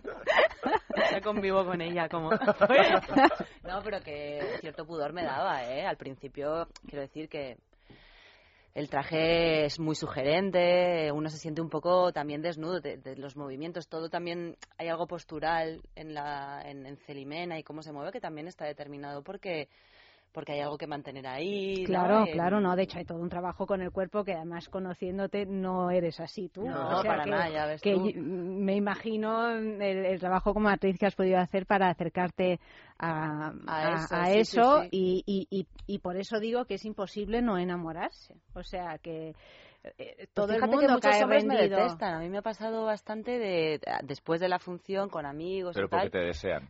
Ajá, no sé. De, de realmente no poder, eh, de, de- de no soportar al personaje. Porque el personaje engaña tan bien. Claro. Claro, es que es la, es la es una estafa, crack en es el, es, eh, Yo también lo eh, creo, sí, sí, sí. Engaña también que dices, engaña aún sabiéndote la historia, Mm. que es lo que me pasaba a mí. Viendo a Bárbara decía, la, porque claro, también digo, es una versión, eh, habrán cambiado algo porque resultabas convincente dentro de tu maldad. Sí, un amigo me dijo, eh, estás, estás muy, muy creíble, casi demasiado. Es un poco perturbador. Claro. Como amigo tuyo te diré que no sé. Pero, pero bueno, creo que, que si eso ocurre está muy bien, que, que, que es parte de- del trabajo que hemos hecho y que, que además a mí eso me divierte tanto. Esa es el, el, el estar ahí con todo. Ella lo defiende con todo. Esa mujer rápida, además, que es capaz de, de darle la vuelta, de inventar, de, de- sí, de, de esa cosa civilina, tan femenina en, en el cliché femenino, Sí, y algo masculino bueno, en la- y algo masculino claro, también, porque además en ella el poder que ejerce, ¿no? Claro, y lo dice. Yo juego en un mundo de hombres y las reglas son las reglas. Bueno, lo que sí que es brutalmente femenino, por lo menos yo lo reconozco como tal, es la capacidad verbal. Hay algo de, de- de- de- del verbo florido de las mujeres que, que no se puede generalizar ni muchísimo menos, pero que sí, yo, yo solo noto con, con mis sobrinos pequeños, que los niños siempre, teniendo las mismas edades, los, los críos van como tres pueblos por detrás Sí, sí, sí, y las niñas le dan unos repasos a nivel verbal que... Pero que- esto que- es lo de los hemisferios. Sí, sí, yo ¿no? creo que, dicen que no sé absolutamente, muy ¿no? bien Y- en qué consiste, pero... Celimena lo, lo, lo, lo utiliza de una manera muy peculiar, ¿no? O sea, esa- ese, eh, bueno, el lenguaje que al final nos, nos, nos define como seres humanos, ¿no? Eh, ella lo utiliza como una auténtica arma, ¿no? De- lo, lo sabe, lo sabe utilizar y lo, aparte de que sabe utilizar evidentemente su belleza y lo, lo pone en práctica, lo dice, además se lo dice, bueno, se, se lo dice incluso como, como se lo espeta a, a, a Alcestes, vivo en un mundo de, de hombres y sí, utilizo las armas que la naturaleza me ha dado, ¿por qué no? Me parece, Mm. me parece legítimo además, ¿eh? o sea, me parece y, y forma parte del trabajo que hemos hecho, ¿no? De legitimar de alguna manera la defensa de cada uno de los personajes, no condenar en ningún momento ni juzgarlos. Se comportan Y ya está. Como son. Como son, exactamente. Como somos. Como somos. ¿Por qué eliges, eh, Miguel, el, el misántropo para hacer eh, esta versión, este nuevo trabajo Em, bueno, son, son muchos condicionantes los que te llevan a un texto determinado. O sea, que yo siempre digo que yo no tengo un listado de obras así como que tengo que No lo esta, tienes. esta, esta. No, no, no. Algún día, algún Hombre, pero de, pongo- si tendrás Sí. alguna obra que dices me No, encantaría sí, sí, no, hacerla, ¿no? evidentemente, pero que no tengo ese listado. eh, Yo me acuerdo de la, la- Los veraneantes pues, es una elección es una curiosa elección, también. Sí, pero te- forma parte, yo creo, de eh, los veraneantes claramente de mi, de mi etapa de, de la RESAT. eh, yo tenía de, de profesor al ruso, Ángel Gutiérrez. Entonces, eh, forma parte de, de- de- de- de los textos tanteados en la escuela, ¿no? Y Misántropo forma parte también de un texto que se te queda enredado, que te gusta mucho y que fue además el primer guion cinematográfico que escribimos eh, Aitor Tejada y yo, que nunca se llegó a rodar. Allí está escrito desde hace Tantos guiones que nunca se llegan a rodar que... cajoncito, ya, lo mismo algún día lo sacamos. Y, y, eh, era una compañía ensayando el misántropo, entonces lo tuvimos muy presente, ¿no? Y luego también, pues, eh, de- también depende mucho de cuando empiezas a darle vueltas a qué nuevo trabajo vamos a abordar con esta compañía, el reparto también, claro, tengo, eh, tenía en ese momento los seis personajes de, de- o sea, los seis actores de la, de la función por hacer, que tienen unas edades eh, particulares y unos físicos particulares, y de repente surgió esta, ¿no? Y, me, y también el momento, me parecía, a mí me apasiona Molière, me apasiona su, su figura, y esta función en concreto me parece una función absolutamente eh, adelantada a su tiempo. Es una comedia infecta, porque tiene eh, es una falsísima comedia, porque tiene un personaje brutalmente trágico en su interior. Entonces es, es, eh, esto que empieza con, con momentos de humor delirantes, porque los tiene a lo, a lo largo de la función, pero se va envenenando. Se te va congelando la va- sonrisa, Se te va sí, sí. congelando la, la- la sonrisa de lo, de lo que plantea, ¿no? Y, y- y que tiene mucho que, que ver y me emociona mucho que tenga que ver además con el estado anímico de, de, de- de Molière en sus últimos eh, días, ¿no? Sus- en, en la, en la última etapa de, de- de- de- de su, de su recorrido vital. Es, es curioso porque estaba pensando ahora mientras te escucho, vamos a dar un paso atrás, ¿no? Kamikaze Producciones se crea o nace o se da a conocer eh, con la función por hacer, que es eh, que era una versión de, de Pirandello y después hacer los veraneantes y ahora eh, el misántropo. Parecen eh, son tres textos que en realidad no se, no se han hecho en, en España mucho, ¿no? O sea, de, pronto hay algo eh, original también en tu manera de, de elegir qué, qué hacer, ¿no? Y también en cómo afrontar eh, las versiones de esos textos, que es de lo más llamativo, ¿no? Yo me acuerdo cuando tú llegaste al Teatro Lara a proponerme la función por hacer, ya hace un montón de No hace un tanto, montón de Ayanta, años. No hace tanto. Cinco. Es- Cinco años, cuando, pero- Cuando vemos el recorrido y decimos que, pa- que parece que ha pasado una vida de- de- desde que empezamos y digo, coño, pues es que no, no, todavía no ha hecho cinco, hará cinco en diciembre Sí, fíjate, dos- sí. de, de- de- de este Sí, a año. mí me parece un siglo porque han pasado tantas cosas tantas en cosas, medio sí, sí. que pero bueno el caso es que cuando llegaste dije mira pensé yo que me pasaba todo el día recibiendo personas que querían hacer sus cosas no como es natural y, y- y dije eh, desde luego es, es bastante, porque yo soy italiana. Ah, claro, sí, sí. abordar a Pirandello para un italiano es como, no sé, casi casi a Shakespeare, ¿no? Al Shakespeare moderno. Dije, pues qué, qué arrogante es este chaval. ¿no? Bueno, Y- hay, y hay luego, un punto que claro. así, ese, ese está, ¿eh? pero yo creo que esa es la arrogancia. Es como, ole, mira, Claro. me voy a hacer esto porque, porque sí, ¿no? Qué bien. Ese atrevimiento, yo también creo que, bueno, ese, ese- esa arrogancia la tuvimos, que te contaremos el viaje de, con la función por hacer, presentándolo en Roma, que esa fue también, o sea, ahí íbamos con la caquita bien puesta, ¿eh? Claro, O sea, claro, ya me imagino, ya me a imagino. Nos van a pedrear directamente, nos van a sacar Sí. de Roma, nos van a expulsar y nos van a declarar personas non gratas, y no, nada que ver, o sea, fue, fue una función súper emocionante. Claro, es que de seis personajes en busca de autor, bueno, en Italia, Claro. imagínate, se han hecho versiones De, de mm, todo a- tipo, claro, fue, fue, fue estupendo, fue estupendo, la verdad. Pero- Y, la, y la- el punto este de, yo creo que tiene que ver más, eh, yo lo puedo entender por, por la arrogancia en un momento dado, pero tiene más que ver con eh, la pura inconsciencia. Sí. Bueno, hay una arrogancia que es de por pura inconsciencia. Por pura Que es maravillosa, ah. ¿eh? Que es cuando se pierde malo. Es malo, es, malo, sí, hay, sí, hay sí. algo ahí que, que nosotros intentamos además dentro de, de este grupo que se ha ido, bueno, haciendo fuerte en, estos cinco años de alguna manera y creando este, este sentimiento fuerte de, de- de compañía, ¿no? Yo sí- ahora digo que, que Misántropo creo que ha sido el proceso creativo más feliz que he vivido hasta la fecha. porque nos hemos dado mucho más tiempo y porque toda esta complicidad que ya estaba organizada de, de- desde el 2009, cuando, cuando en el verano del 2009, que Ujú. fue cuando tú lo viste, luego el estreno fue en, en diciembre, pero eh, se, se gestó en, en ese verano del 2009. Eh, se ha ido bueno acentuando no solamente entre los actores sino entre to- todo el equipo técnico ¿no? entonces eso no, no no lo hemos eh, regalado de alguna manera es decir bueno, vamos a poner en funcionamiento y vamos a poner en valor esta complicidad que hemos tenido hasta ahora ¿no?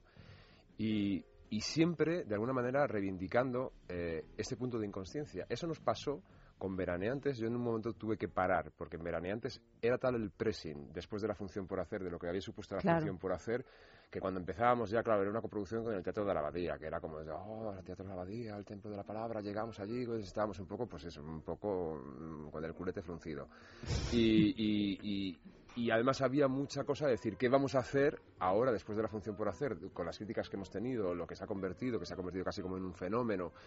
No, sin el casi. Claro, se convirtió, ¿no? En una- eh, eh, había algo como, como algo doloroso de decir, bueno, tengo que acertar, tengo que acertar, tengo que acertar. Y digo, mira, no, no quiero este pressing para nada. Entonces yo creo que lo hablamos en algún momento, no sé si lo puse en palabras, no recuerdo si lo puse en palabras, pero desde luego yo sí tomé la determinación. Digo, mira, si la cagamos, la cagamos. Decir, Bueno, los ensayos empezaron con esto, con, con ese pressing, con ese pressing No, y con esta- y y con co- esta y intento de ese- premisa con ese de- intento de premisa de eh, mm, seamos inconscientes, es decir, tenemos una historia que contar, vamos a contarla, no sé si va a ser el mismo éxito, eso no lo podemos calibrar nosotros, no lo podemos manejar, pues no lo manejemos. Manejemos las, las cosas que, podemos, que tenemos a mano, ¿no? El, el material humano, que era estupendo, la compañía, que teníamos mucha alegría por, por, por haber dado un paso eh, grande, por un- fíjate tú, además un- una compañía de 11 actores, madre mía, te- tenemos siete ahora, ya somos eh, como- Una como- multitud. una multitud. Y, y yo creo que eso fue básico para, para mantener, ¿no? Para mantener una cierta filosofía de trabajo, eh, que yo creo que ya que nos, nos acompaña y que está en, en- esa complicidad, no solamente en que nos conocemos mucho, sino en la complicidad de queremos que esto sea sostenible en todos los eh, estados. Y vosotros dos, que sois ya dos actores así con unas carreras eh, sólidas, nunca se puede decir en los actores, ¿no? Pero tenéis una carrera sólida.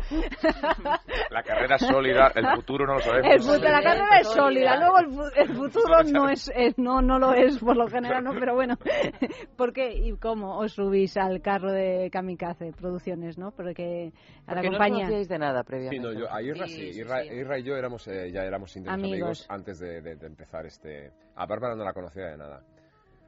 ¿Cómo Claro, te subes la- a este no, no, carro, o sea, la- Bárbara? La conocía, la conocía, bueno, yo descubrí a Bárbara en el hall del Lara eh, eh, haciendo el El trío en mi bemol, Que sí. iba a ver a Santi, que me gustó mucho, a Santi Marín, que, estaba extraordinario, pero lo que pensé fue, ¿quién es esta? O sea, me me dejó Hay que completamente- ponerle el Sí, vestidito. Sí, sí, sí, sí, esta, esta, decía- Tarda unos bueno, en realidad te sales bien mono también, que Es se mono, diga. Ah. No, pues eh, mm, yo no le conocía de nada a Miguel tampoco. Y cuando fue, yo no me enteré de que había sido a ver el trío porque no, No, te quedaste no, no. ni nada, ¿no?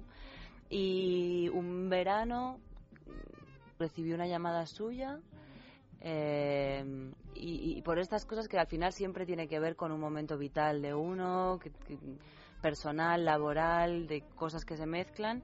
Dije, pues a ver, ¿qué, qué es? Lo leí, me pareció porque el texto leído, Claro, me ya- acuerdo, era muy complicado. De yo, entender qué quería hacer, qué ¿no? era, Sí. qué era aquello, como... A mí nunca me habían propuesto un personaje como ese, una mujer como esa, donde se ponían en juego otras cosas, una, pasional, una pasión, una, una sexualidad, un poderío, que a mí nunca me habían propuesto. Entonces, de repente, además, escrito, eh, eh, realmente era como como difícil de imaginar, sí, ¿qué, qué tipo de montaje vamos a hacer. Y cuando no conoces al director a veces es mucho más difícil de imaginar esto, ¿no? Porque a veces si tienes pistas de cómo trabaja... em, Puedes preguntar también por ahí, ¿no? Claro, dices, bueno, pues esto que ha hecho, que no. Em, en este caso no, no, no, no estaba esto y, y dije, bueno, pero vamos a nos tomamos un café, quedamos en Santa Ana, en, en el central, y me estuvo contando lo que quería hacer y, y como al final estas cosas son historias de amor y creo que, que fue un, encuentro muy muy bello y muy, muy muy lindo para los dos. Me sedujo lo que me contó me sedujo él y, y me embarqué sin pensarlo mucho. Además fue fue muy muy compacto en el tiempo. En realidad desde esa primera quedada hasta que estábamos estrenando en el en el estudio de Cristóbal pasó un mes y poco y mientras yo estaba rodando un- todas las canciones hablan de mí íbamos o sea que fue todo como muy muy Muy rápido, rápido. sí sí sí Em, y muy feliz realmente fue muy muy mágico O sea que no es del todo cierto que en esto de los procesos de- creativos hay que sufrir. A veces hay procesos creativos felices Oye, yo- y que salen bien, ¿no? no, no lo defiendo en absoluto. O sea, no me, yo me, o sea, el sufrimiento, yo sufro mucho, sufro mucho porque eh, por inseguridades, por porque me- sin- casi siempre suelo salir de los ensayos. "Ay, esto no es, no lo veo, no". pero siempre, eh, nunca porque el ambiente de, de- de- de- trabajo sea ah, malo en ese sentido de decir me hace sufrir otras. No, eh, me, me hace sufrir eh, no ver eh, o, o los vértigos que tengo en el proceso creativo, pero el ambiente siempre tiene que estar rodeado de, de amor y humor, que es una cosa que se nos ha quedado ya como, como, como una coletilla, ¿no?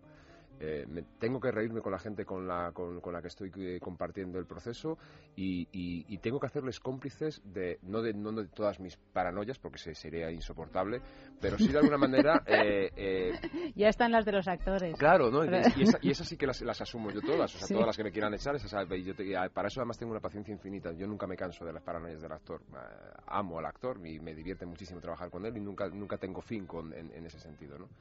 Pero luego eh, es la manera también de, dar rienda suelta a poderte equivocar, eh, eh, compartiendo esos miedos de decir, bueno, voy a probar esto, no estoy muy seguro, mm, ves las caras como diciendo, qué tontería me acabas de decir, pero vamos a jugarla, ¿sabes? Eh, entonces es, es necesario hacer, a mí es una frase de Anne Bogart que yo la digo mucho porque me fascina, ¿no? Que es eh, que los- el espacio del ensayo tiene que ser un espacio seguro para que la representación sea peligrosa.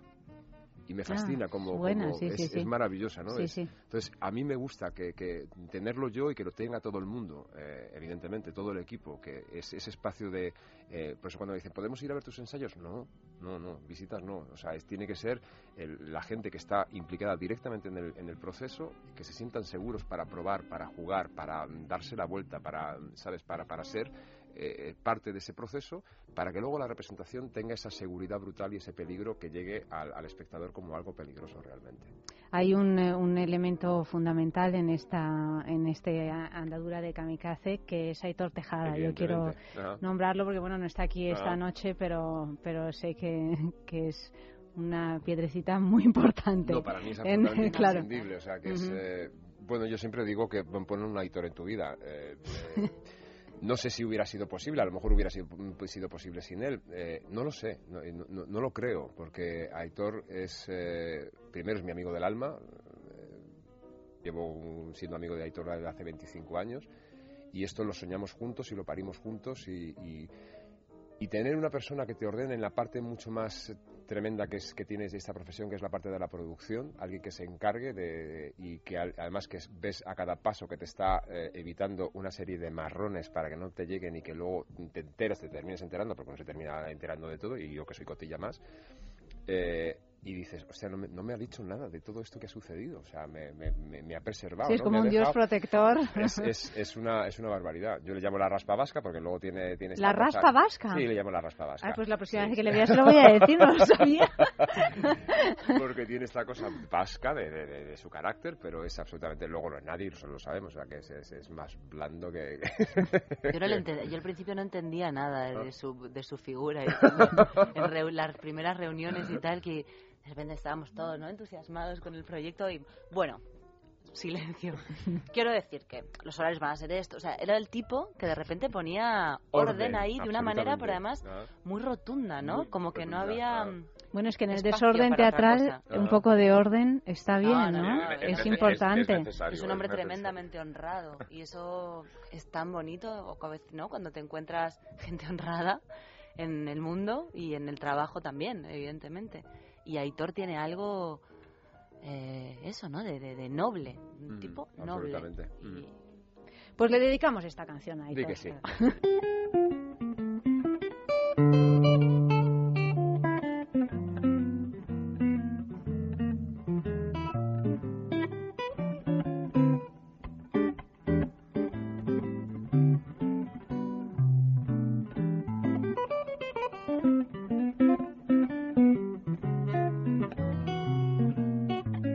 Pues seguimos aquí hablando con Miguel del Arco, Israel Alejandro y Bárbara Leni sobre el misántropo, sobre kamikaze, la compañía, sobre teatro, sobre mm, tantas cosas a la vez, ¿no? Pero por eso mm, vamos a pasar directamente a hablar de Lelo. Lelo, Lelo es una marca de juguetería erótica. ¿La conoces? Pues Yo la dilo, conozco, yo la dilo, conozco. hombre, Sí, claro, dilo, sí Israel. conozco. Es que es una marca extraordinaria, una marca sueca, www.lelo.com, que tiene, pues, eh, es, es la, la joyería de la juguetería erótica. Apúntatela, Ah, sí, Miguel, sí, sí, sí, porque hay para todos, además, para hombres, para mujeres, para parejas, el solitario, acompañado, en fin, mm, todo lo que, cualquier fantasía que se te ocurra, www.lelo.com, de verdad os lo digo. Esta semana mm, regalamos si participáis en nuestro concurso, ¿cómo- ¿en qué consiste nuestro concurso? Nuestro concurso consiste, eh, os pedimos que enviéis una fotografía de algún lugar donde hayáis tenido un encuentro. Bárbara me mira asustada. donde hayáis tenido un encuentro apasionado, sexy, un encuentro así, un lu- solo quiero ver el lugar, no quiero ver el encuentro, ¿eh? Enviáis la fotografía a esta dirección, sexo arroba es radio punto fm, sexo arroba es radio punto fm y a pie de foto, pues si me explicáis qué sucedió, ahí ya sí, ¿no? Porque esto como es radio, eh, mejor la palabrecita que la imagen, un, un lugar donde os gustaría tener un encuentro sexy O donde lo hayáis tenido. o donde lo hayáis tenido. No digáis un camerino porque eso ya nos lo imaginamos. No, pero, mira, ¿Cómo que no, Israel? No, hombre, no, un camerino. yo, yo, yo en, Nunca. camerino, no, o sea, lo que es lle- llegar a mayores, No. no, o sea, sí, Pero hay- un arrebato sí, así. lo, un arrebato, lo que es un repaso, Un un re- repasito, un Un repasito, repasito sí, en el camerino. con- Es que la con reaga- trajes clásicos además, que sube refajo. Claro, además un tú con el ¿no? recorrido, con la espada, ¿no? Con la espada. Con la espada sí. colgando, no, no. Es que el sombrero, la pluma, no dice Oye, no. pero eso está, es interesante, ¿eh? Es interesante incluso sin llegar a mayores. Sí. Las Sí, faldas, es, di- es divertido. las enaguas. Al final no llegas a mayores porque desistes y dices, Claro, bueno, es ya eso lo dejamos cuando nos el pongamos en corsé, normal. claro, tú puedes tener experi- haber tenido experiencias de corsé, ¿no? De Sí, ¿Dónde están sí, la- la- la- las lazadas? ¿no? las la- lazadas del corsé. Sí, yo, recu- yo recuerdo, la única que tuve así, que una novia que tenía y iba vestida muy del 17 y a mí eso me, me excitaba. Muy de Lope de Vega, ¿no? Sí, me- y me excitaba mucho esto de como de, la dificultad de meter la mano por las llaves por debajo y tal, era todo como bastante difícil, pero a mí me gustaba. Después es que tenía, también tenían, bueno, eso era- Pololos. tenía pololos, tenía de todo, tenía medias, es que tenían de todo, eso era una cosa de verdad. No- y eso no se veía, cosa que nunca entendí, digo, ¿por qué lo ponen todo tan esto si esto no lo vemos? Pero bueno, me lo hacía Miguel Narros y Miguel Narros era un muy detallista. Bueno, también en cine, ¿eh? Te visten por debajo como vas por arriba, Claro, ¿no? claro. Suelen... Sí, bueno, Dicen claro. que determina la manera de Es andar verdad, y todo sí, esto, lo ¿no? determina, lo determina. Un lugar, eh, no te vas a escabullir, Bárbara. Preferiría no hacerlo. Bueno, Eh, pero- no, un lugar. Pero alguien lo ha dicho, ¿no lo habéis dicho vosotros? Hombre, ¿no? Israel ha dicho un traje de época que Un puede ser un traje de lugar época. también. Miguel. Mm, Yo es que tampoco tengo así ahora mismo, o sea, sí que recuerdo... Vale la cama, Vale, la cama. Vale la cama. Lo que pasa es que, bueno, ya se sabe, la cama... Es lo que tiene. Es lo que tiene, sí. ¿no? Yo también recuerdo así de, de- de- de teatro, eh, pero con, con el cuerpo técnico, así una cosa de hacer. Yo estaba eh, como, como actor también y, y, y pasó que yo... Son las dos y pico de Ya, la mañana, estoy poniendo hasta colorado. Salía muy maquillado en, en esa, en esa función y o sea, no, no, no llegamos a, a mayores, evidentemente, pero también es la cosa de la, la, la, aquí te pillo, aquí te eh, repaso. Y, y salí a escena con todo el maquillaje completamente de la... Pero yo no, no, no- No te o diste con cuenta. la cosa del fragor de la batalla no, no, no fui consciente, ¿no?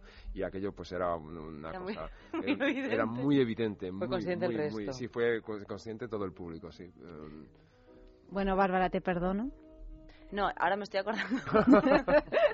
Eh, un lugar, eh, caravana de rodaje, también me parece un lugar Es bastante interesante. curioso, Lo que pasa es que se mueve, ¿no? no. Bueno, pero tiene su- Ahí, ahí está eso, aquel, ahí está hacerlo de manera historia. que no se mueva la Claro, caravana y nadie... Claro, claro, vea. claro, la caravana de rodaje. Además, eh, lo que pasa es que están entrando y saliendo todo el mundo constantemente. Pero ahí- Ahí, sí. Bueno, ahí. además se mueve, se mueve, depende con que la los fuerza con la que tú quieras moverlo, porque yo creo que también Yo es que tengo tampoco un, es que se recuerdo, tengo un recuerdo inquietante de mi, infa- de mi adolescencia que iba... Eh, Cuando Practicabas el sexo en las caravanas.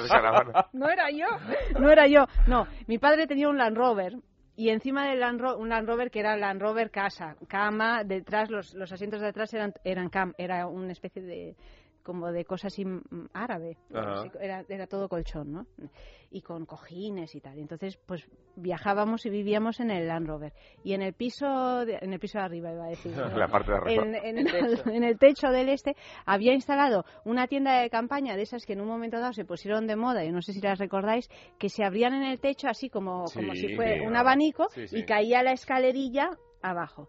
Bueno, pues en un viaje que hicimos por las Jurdes, bueno, un viaje así bastante alucinante, él se había enamorado de una chavala mm, guapísima y estaba ahí en pleno fragor y yo estaba sola, ¿no? O sea, yo- él iba con la chavala y yo iba con ellos y entonces dormía arriba. dormía.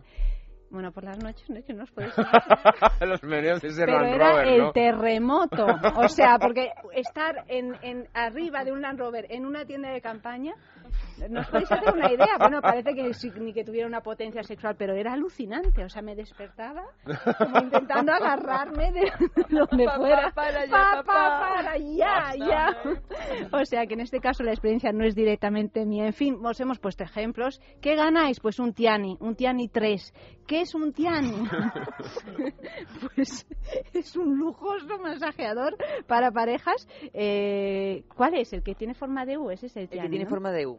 Este es increíble. El que es compatible Tiene con forma- la penetración. es- sí, tiene forma de U, vibra eh, en toda la en toda la U, se lo coloca la mujer y puede o bien ut- utilizarlo ella sola y entonces toca el clítoris y el punto G y todo, o bien en penetración también. Por lo tanto, también le da gusto al hombre porque quieras que no, pues es una vibración que te da así como de masajito, ¿no? Una cosa A ver, un momento. es una.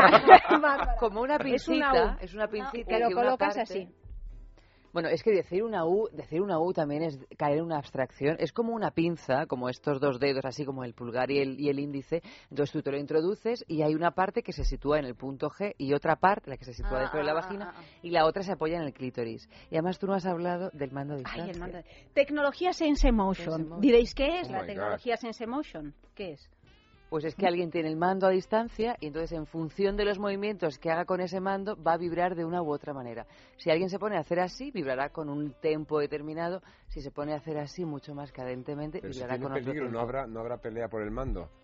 Ese es el fin de la Siempre hay Que pelea por el mando, por el ¿no? mando. Pero, y, además, que puedes dejar el mando allá donde creas necesario. Tú puedes dejar el mando. O ella lo puede llevar puesto y, Y la dejar pareja, el mando aquí sobre eh, la mesa. Y ya nosotros vamos Eso lo lo, lo he visto es, es un gag de irte película, a- irte ¿no? a cenar, claro. De irte a Hombre, es cenar, un cómic y de- de- cenar, de- etcétera. Es que un de cómic de Milo Manara, Claro. originariamente. Ah, de Manara, es un claro. cómic de Manara donde había una mujer que le instalaban Ah. una cosita parecida y entonces se le olvidaba el mando y entonces eh, hombre que pasaba por allí iba cogiendo a ver esto qué es, esto que Ah. no es. Y entonces ella mientras iba Bueno, de hecho, se han inventado otro otro juguetito erótico por ahí que lo puedes accionar incluso a través de, de, De la voz.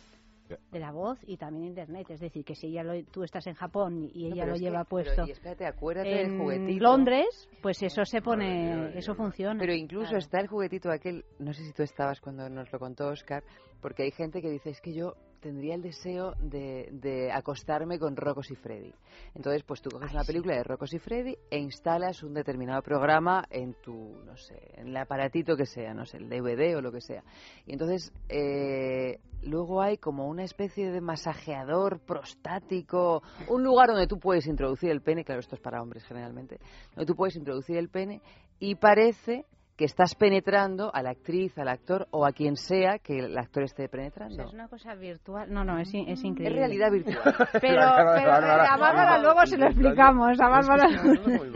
A mí me cuesta entenderlo también, ¿eh? Es te como que tú te ves como si tú fueras el actor que está penetrando a la actriz Hay, hay ciertas tú no puedes elegir cualquier película, ¿no? No, hay un claro, tienen que catálogo. estar configuradas Hay un con hay un este catálogo. Yo sistema. no sé, yo- si yo no sé configurar mi DVD, ¿cómo voy a...? No, yo ni mi- Bueno, yo, yo no sé encender la Claro, televisión yo- de es- mi casa, es- o sea es que... una cosa, claro, sí. Lo que yo sí había leído que estaban como intentando investigar para cómo poder practicar sexo unidos a través, por ejemplo, de Skype y de todas esas cosas, de tal manera que eh, están, es que no sé dónde lo leí, que estaban intentando desarrollar una forma para que el hombre tuviera una especie de vagina conectada a Skype Sí, y la sí. mujer un pene conectado a Skype de tal manera que cómo se lo metía a ella, tú notabas, o sea, de tal manera que el, que el- el movimiento de los dos, lo que hace la vagina y lo que Estuviera pene, compasado. está compasado dependiendo de lo que hacen los dos, que eso ya claro, pues ya será el colmo directamente. Mientras ¿no? intentas asomar la No cara necesitas por la cámara para que te claro, vea, ¿no? exactamente. Mientras estás en la cámara y le cuentas qué tal te ha ido el día, lo haces todo un poco a la Mira, vez. a mí en,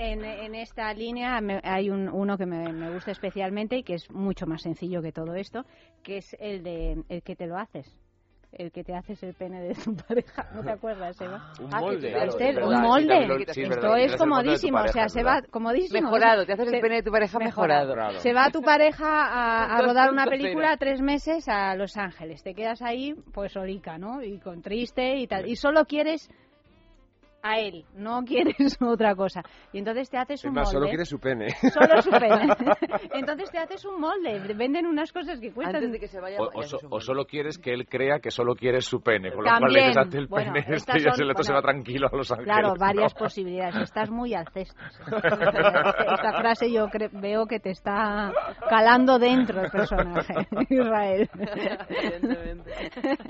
bueno, el caso es que es muy fácil porque en erección te colocas este molde y tal y sale un, un pene perfecto, además con el agujero para poder poner pilas y que vibre, además. A mí me parece algo extraordinario y es una cosa que se hace en cinco minutos baratísima. Con, con un- con una foto de- eh, suya de- en el glande. ¿no?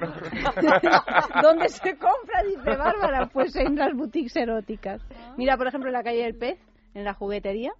Calle. Pez número 13, ahí hay todos estas, estos juguetitos que son que son muy divertidos. Mañana os, os imagino a los tres Claro, viendo... viendo la- la- Dice, no, anoche que fuimos a hablar de teatro, pero al final, como siempre, La verdad que me- acabamos a mí me hablando de produce mucha sexo. curiosidad todas estas cosas. ¿no? Yo no, no- no le he dado yo el tiempo necesario, lo mismo se lo he empezado a dar ahora. Pues tú escucha Dale, nuestro dáselo con programa. cuidado porque te abduce. Sí, ¿no? Te abduce de Sí. una manera. Nosotras estamos completamente Completamente abducidas. abducidas, abducidas. Bueno, volviendo al, al misántropo y al, eh, y al teatro, yo quiero saber cómo haces tus versiones, qué método de trabajo tienes, porque es, es, son, es, es muy peculiar el resultado. Eh, Y absolutamente personal, no. Bueno, pero es que digo, cuando uno aborda una, una cuando decimos versión teatral, Sí. es que en realidad lo que uno piensa es que, bueno, pues sin quitarle eh, mérito, porque lo tiene enorme. Bueno, pues que quitas las cosas que resultan un poco farragosas, sobre todo en textos así clásicos. Bueno, que quitas un poco de Ah. paja y que lo, lo haces de manera que sea más amable, ¿no? Ese, ese texto para todo el mundo, que se pueda O más seguir mejor. contemporáneo, tal vez. Más Sí, contemporáneo también. Eso fundamentalmente, ¿no? Y, y luego un poco Lo, también... tú no haces eso, no digas eso fundamentalmente, No, porque no. tú haces una creación propia a partir de Hay un una texto. reescritura, sí, Mm. sí que es verdad, y aparte ahí, ahí también el atrevimiento va ganando terreno, ¿no? Que es, eh, pero hoy lo hablábamos también, que no es una cosa evidentemente que, haya- que, que hayamos invitado nosotros, ni muchísimo menos, o sea, que eso existe en el teatro desde que el teatro se inventó, o sea, que los, los textos se han alimentado, Molière, sin ir más lejos, cogió el Don Juan de, de- de Tirso y, Por rehizo... Pero por eso, por eso mm, pienso cuando voy a ver tus montajes, Miguel, que la palabra versión no es la adecuada para el trabajo que haces. O sea, cuando dicen versión de Lo que pasa es que No. intentamos, eh, eh, en- en- por- eso le pusimos la función por hacer y no seis personajes en busca de Mm. autor, veraneantes, lo que pasa es que era suficientemente rotundo y suficientemente desconocido Sí, también para, para, para el sí. público como para que no fuera... Y misántropo también es, es- sí que este sí que era conocido, le hemos quitado el artículo por no llamar y sí que ponemos claramente bas- basado libremente sobre Sí. el original, o sea, ya no podemos ni siquiera versión, pues basado Sí. libremente sobre el original de Molière para que nadie se llame engaño, o sea que yo siempre me acordaré de aquel señor que salió de veraneantes gritando esto no es Gorky y, y ya no no, no, no, no y sí. no, sí, ex- exactamente, no y sí, porque además todo esto parte desde una profunda admiración a los autores, es, es, eh, eso es evidente, claro. Y luego en el planteamiento sobre el texto, eh, eh, yo reflexiono mucho sobre, leo y leo y leo permanentemente sobre, sobre el, el- el autor, la obra en cuestión y toda la obra también, ¿no? Y luego lo que intento es, dentro de esta línea que van marcando, eh, aplicar esa mirada eh, eh, eh, contemporánea, ¿no? De qué es lo que queremos contar y cómo son esos personajes que se mueven en, en- en- en nuestra, en, en nuestro siglo, en nuestro momento, que son contemporáneos nuestros. Y a partir de ahí eh, lo dejo eh, que, que se vayan enredando. O sea, entonces por eso van. eh, también eh, tiene que ver, evidentemente, la producción cuando eh, tienes que ceñir los personajes y no, tiene, no puedes tener veintitantos personajes que hay en seis, en seis personajes en busca de autor. pero fundamentalmente que se mantenga la línea maestra de lo que ha querido contar el autor y luego empezar a, a ver cómo se engranan esos personajes dentro de nuestra, de nuestra sociedad. ¿no? Y poco más. O sea, no hay un planteamiento mm, eh, previo. Luego les oigo hablar. Sé que tengo buen oído para los personajes, para, para, para el timing, de, para, para enredarlos. Yo, eh, por ejemplo, los guiones, cuando escribimos guiones originales o, mis textos originales, yo escribo muchísimo. Eh, la película que un- un- ah, rodaré en, en- en- en el 15 seguramente. Me tuve que poner un alto en un momento dado porque tenía ciento y pico páginas escritas solamente sobre los personajes. Los hago dialogar, los, eh, les hago hablar, les eh, intento conocerlos mucho antes de empezar a enredarlos. Eh, entonces esto, hago exactamente lo mismo con las versiones, a, pa- a pa- a partir de personajes que ya existen, pero que al final a base de escribir, basándome en esa mirada contemporánea, empiezan a aflorar cosas nuevas y te empiezan a llevar pues un poco lo que pasa en la función por hacer, ¿no? esos seis, personajes que al final eh, piden y demandan una cosa eh, específica al autor. Es mentira, es el autor el que sigue hablando, ¿no? pero sí que estás en, en ese trabajo de empatía con ese, con ese personaje, empiezan a indicarte caminos diferentes ¿no? y ahí me dejo llevar. ¿Y, y alguna diferencia entre encarar un texto que ya se haya escrito o encarar un texto nuevo con respecto a la manera de hacerlo? eh, completamente diferente. Es, eh, mucho más fácil seguir esta guía. O sea, y ahí tienes una guía de, de- de algo que está comprobado y de textos que te, que te apasionan. Entonces es, es relativamente más sencillo hacer este, este viaje cuando enfrentarte al folio en blanco siempre es mucho más complicado. Me da, me da mucho más eh, quebradero de cabeza, ¿no? Es, eh, incluso Eso es por con- la arrogancia. es por la arrogancia que tienes. Porque, claro, dices, eh, a, joder, eh, te, te enfrentas a Molière o a... Sí, pero, pero, estoy, pero estoy con su guía. Es decir, al Sí, final sí. ellos hay una guía muy clara. Es, es- es un poderío de... de- de- de- es- han contado una historia muy bien contada. Nosotros, eh, o lo que hago yo es intentar transponer eso y traerlo a, a- eh, a nuestro tiempo, ¿no? Pero la guía está muy marcada. Eh, cuando el folio blanco, la guía es la que tú ya. quieras poner. Entonces es más complicado. Ahí Claro, yo es que nunca me había visualizado a mí como autor. Empiezo a visualizarme mm, eh, desde hace muy poco tiempo, eh, a dar pasos muy, muy, muy tranquilos y siempre desde la perspectiva de que yo soy un tío de escena. Yo soy un hombre de escena. A mí me gusta hacer cosas que vayan luego a, a ser compartidas con una compañía y con actores que lo enriquezcan y, y con, eh, ¿sabes? No, no, esta cosa de, de- Por eso no me llama nada la atención la novela ni nada por el estilo. O sea, que este ejercicio de soledad me, me, me- me espanta. Necesito eh, siempre permanentemente la confrontación del equipo. ¿No te vas a subir al escenario? No. En kamikaze, no.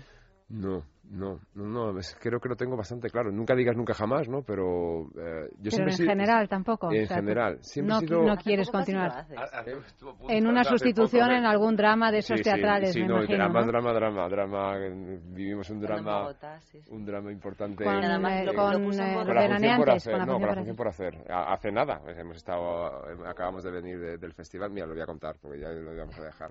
Porque fue muy emocionante por otra parte, o sea que es- estábamos en, en, en Bogotá, acabamos de estrenar la función y el segundo día de, de la función llamaron de España y se había, había fallecido el padre de Isra.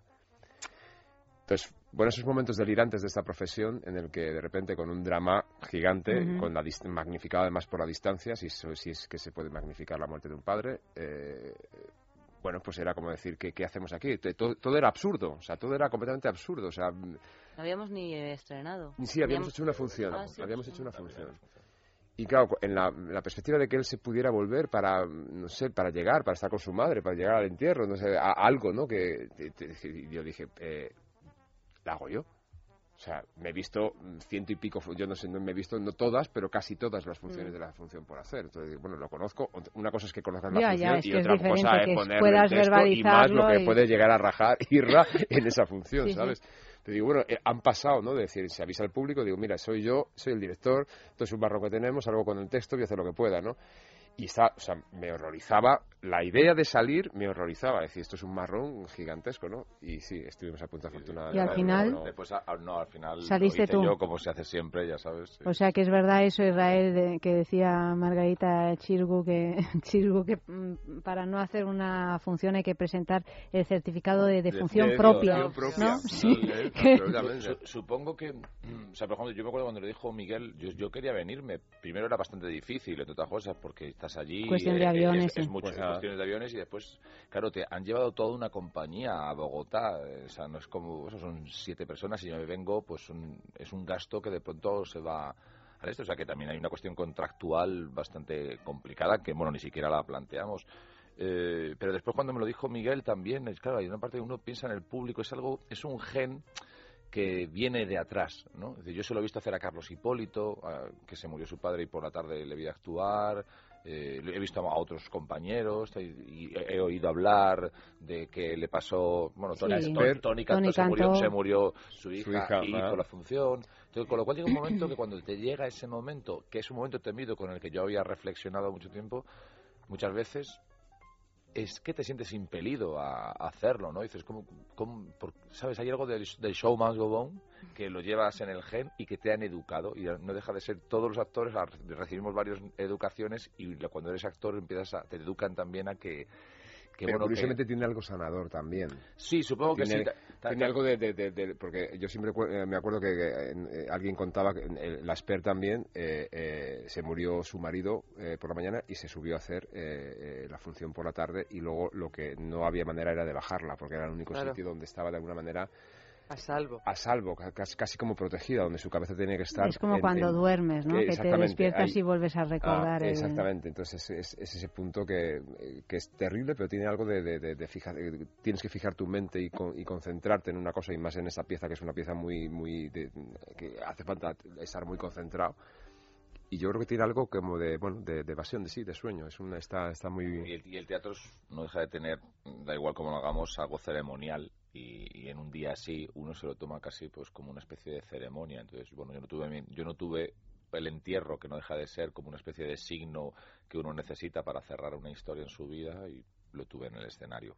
Y ya está. Bueno, yo como, como lo tienen todos, sí. Es que si te partes una pierna y sales, estás enfermo, sales, todo, pues eso, te tienes que morir para que, no- para que no salga realmente. o quedarte en blanco, que entonces también te un ataque de pánico y te Ahí te mueres del susto, ¿no? Claro, que esa es la otra forma por la que a veces suspendemos, algo así que me quedo en blanco, tengo pánico, no puedo salir. Eh, Israel, empiezas, yo te vi durante muchísimos años, o eso me pareció a mí, porque también ya veo que la percepción que tengo del tiempo es así, un poco, eh, haciendo teatro clásico. Sí. O sea, yo siempre que iba al teatro clásico, ahí estabas tú, haciendo todos los personajes, mm, y de pronto, y yo pensaba, digo, pero este hombre, ¿qué tal si hace otra cosa que no es teatro clásico, no? O sea, tenía curiosidad de verte en otros registros, ¿no? Y luego empecé a verte en algo de la abadía, me acuerdo, no recuerdo ahora bien los títulos porque son... son Largo, largo viaje. largo viaje también, pues son tanto, ¿no? Tantas, tantas, tantos montajes que que, que ya no ya no haces nada de, de clásico, o sea, acabaste ya Sí, bueno, la se verdad. cerró esa etapa en tu vida. Eh, Bueno, nunca se puede saber, cierra, pero- De hecho, no espero que no. Algún día pueda. Me, me- me apetecería hacer puntualmente algún título más. Sí, la verdad es que yo cuando empecé. Creo que cuando tenía 32 años y decidí que a ver si hacía otra cosa que era clásico, había hecho ya 24 Sí. obras clásicas. ¿sabes? Ya fue- imagino, ya imagino. ¿sabes? Fue como de, claro, dice que, bueno, muchos títulos, o sea, el Caballero de Olmedo lo hizo con 28, lo hice Castigo sin Venganza, había hecho La Celestina con 24. Bueno, supo- supongo que cuando yo empecé en la escuela, ya mis profesores me marcaron que tenía una cierta capacidad para, para manejar ese tipo de textos y, evidentemente fue con lo que yo conseguí sobrevivir y aprender a actuar. También hay una pasión eh, por la palabra dicha, siempre, a mí siempre me ha gustado eso, es, es algo que, bueno, creo que tengo en eso buen oído y después la disfruto mucho, me gustan esos grandes textos, hay algo hay algo del, jeroglífico cuando como actor cuando se, te enfrentas a un texto de Calderón, a un texto de Lope eh, a- o, o a Cernuda, por ejemplo, en un texto conformado poéticamente que, a mí me, me, gusta, ¿no? De cómo conseguir primero aprender esas palabras y conseguir además que el público pueda entender algo que en principio incluso leído es difícil y que lo entiendan no de una manera intelectual que es imposible sino que llegue, Emocional, llegue sí. de alguna manera. ¿no? y cuando de pronto ya tenía esos 31 creo eh, y ya había hecho el caballero había hecho ya tres o cuatro protagonistas ahí en el este dije, tengo que dar, cambiar de tercio. O sea, esa pregunta que te hiciste tú, pues también me la hice yo. ¿Sabes? Y dije, y si, y si- es que, porque yo ¿Y te- si pruebo a hablar Claro, normal? Y, si pruebo que, y si pruebo que no me ríe, porque yo me iba al pan y ya me rimaba el pan, ¿sabes? Que Ah. todo me rimaba. Entonces, bueno, pues me, justo en ese momento me hizo una oferta a Alex Rigola para hacer largo viaje hacia la noche y, y me fui. Y a partir de ahí, después, otra vez me llamaron, me llamó Eduardo, además, para volver a, a tal. Le dije que sí en principio, pero me vino un enemigo del pueblo y le dije a Eduardo, no, lo siento, a Eduardo Vasco, que era Sí. lo siento, te la había jugado me tengo que ir. El tío lo entendió muy bien, se lo agradezco desde aquí. Y a partir de ahí también, bueno, pues eh, Kamikaze, o sea, la función por hacer y eso también fueron... Pero el la- baga- todo ese bagaje increíble, ¿no? De haber hecho tanto clásico, que no es habitual en, en, en un- ahora mismo, ¿no? En, en las carreras de los actores así más, más jóvenes. Sí, Eh, ¿te, te sirve a la hora de trabajar en un texto como misántropo? Hombre, como Imagino que sí, ¿no? seguro, ¿no? Claro, Porque no, no, el sí. es súper poético. Sí, lo, lo, lo, lo bueno de eso es que, eh, claro que te sirve, es decir, eh, y, y después te sirve, lo que pasa es que lo bueno es que yo creo que me sirve mezclado con todo lo que he aprendido, dejando eso aparte también, porque yo cuando empecé a hacer teatro más contemporáneo, eh, creo que era un actor demasiado consciente, ¿no? Y en el teatro, en el teatro contemporáneo, cuando haces tele o no sé qué, hay una parte de intuición que tienes que dejar correr mucho más que la conciencia que, que se trabaja cuando haces clásico, ¿no? Y eso lo he ido aprendiendo. Entonces, cuando ahora vuelves de pronto y te pones un texto como misántropo, o los textos de Miguel, porque lo de Miguel también en la función por hacer digo cosas que no riman, pero de la No, como- lo hay sí, que sí, ahí. peor- peor que- Cuando, cuando vuelves a esos textos tan conformados, vuelves de otra manera, ya muy diferente, o sea, donde hay ese racionalismo, pero también eh, hay mucha parte que dejo, dejo que fluya, que, salga de otra manera, ¿no? Entonces, creo que es más, más, o sea, creo que ahora mismo puedo, de alguna forma, puedo ser más completo que en, que en su momento, ¿no? Es decir, no me preocupa tanto la palabra bien dicha, ya confío en que sé decir bien y lo que me preocupa es que eso vuele de otra manera y a veces lo consigo y a veces no y que es lo bonito de esta profesión, ¿no? Hay la incertidumbre constante que no te deja vivir. La angustia permanente, ¿no? No, no angustia, incertidumbre, es una, una incertidumbre. A mí esta profesión es complicada a veces porque es, vive, vives todo el rato en la incertidumbre, en la incertidumbre económica, en la incertidumbre emocional, en la incertidumbre te llamarán mañana, es todo incertidumbre. Entonces, pero en cuanto tienes una certeza, dices, uy, qué aburrido, me voy de aquí. O sea, me ha pasado tres veces que me han dicho, te hago un contrato de cuatro años en el clásico, me Sí, lo ofrecieron. sí, sí. Y dije, eh, me fui a los seis meses. Y te dije, bueno, quizás es que vivo la incertidumbre porque me gusta. Habría que hacer una obra sobre la incertidumbre. Sí, sí, no, es, una, Es un buen tema. De eso veníamos hablando también la, de la incertidumbre también ahora mismo, de, en- bueno, en todo. En, En, es- en general, la general, incertidumbre sí, sí, de- general que estamos viviendo, ¿no? Pero sí está, está bien instalarse ahí, hombre. no te voy a hacer una pregunta que detesto que hacen siempre muchos los actores, es eso de ¿qué prefieres, el teatro o el cine? ¿no? Que me parece una pregunta completamente estúpida, ¿no? Pero, pero tengo la, la, la impresión, y tú me corriges si, si me equivoco, que te da, y, pero respóndeme de verdad, no pensando que si no vas a perder trabajo, no, no haciendo de tu personaje de. ¿Te da más satisfacciones el teatro que el cine? Em, en un nivel sí, porque em, lo que pasa es que en teatro he tenido la oportunidad de, de, em, de afrontar trabajos de una dificultad, de un vuelo, de una complejidad, de, de de unas trayectorias que en cine todavía no me han llegado y que confío en que van a llegar. Y en ese sentido, totalmente. En los últimos cinco años el teatro ha estado presente todos los años de una manera muy importante. El cine a ratos más y a ratos menos. Pero, mm, pero es verdad que, que bueno, que, que, que en este en este salto y que, que ha tenido también que ver con el crecimiento normal de cada uno, eh, el teatro ha estado muy presente y gracias a él he, he aprendido mucho de muchas cosas y eso eso es así. Eh, lo que pasa que es verdad que yo como espectadora, eh, mi- mi- digamos, mi, mi educación sentimental es eh, absolutamente Cine. cinematográfica. O sea, yo he crecido viendo cine. Yo, yo, yo soy una espectadora mm, eh, que disfruto profundamente en una sala y que realmente es algo que necesito. O sea, yo, yo lo necesito todas las semanas, eh, cosa que con el teatro también lo hago, pero porque también forma parte ya de mi rutina, pero, pero no tanto, ¿sabes? Entonces, es un anhelo. El- el- me encantaría que llegaran. También vivimos en un país que tampoco es tan fácil, no tenemos una No, industria luego. cinematográfica que te permita eh, hacer eh, tres producciones al año, ni que, ni que hay una oferta tan variada y a veces es complicado encontrar un lugar en el que estar en el cine. A mí me ocurre eh, como actriz, o sea, por, por mi trayectoria, por mi por cómo han sido mis Se decisiones. está dando un fenómeno ahora, yo creo, en, en las generaciones así más jóvenes que están empezando a hacer teatro ahora, que en realidad tienen una cultura mucho más eh, visual, no, pues eh, cinematográfica y también eh, televisiva, como son eh, montajes que han tenido muchísimo éxito, tipo La llamada o Los miércoles no existen, este tipo de de, de obras que, que realmente son es teatro, pero es cierto que, que es- están hechas por personas que cuyo alimento no es desde luego el teatral. Y me parece me parece curioso el, Pero eso es el estupendo, resultado, porque se, ha ¿no? Sí. borrado, se ha borrado una cosa que a mí me parece Esa- esa frontera- absurda, que era eh, eh, ese mirarse de reojo entre la gente que se dedicaba al teatro y la gente que se dedicaba al cine, y la gente que se dedicaba al cine y la gente que se dedicaba a la televisión. Mm.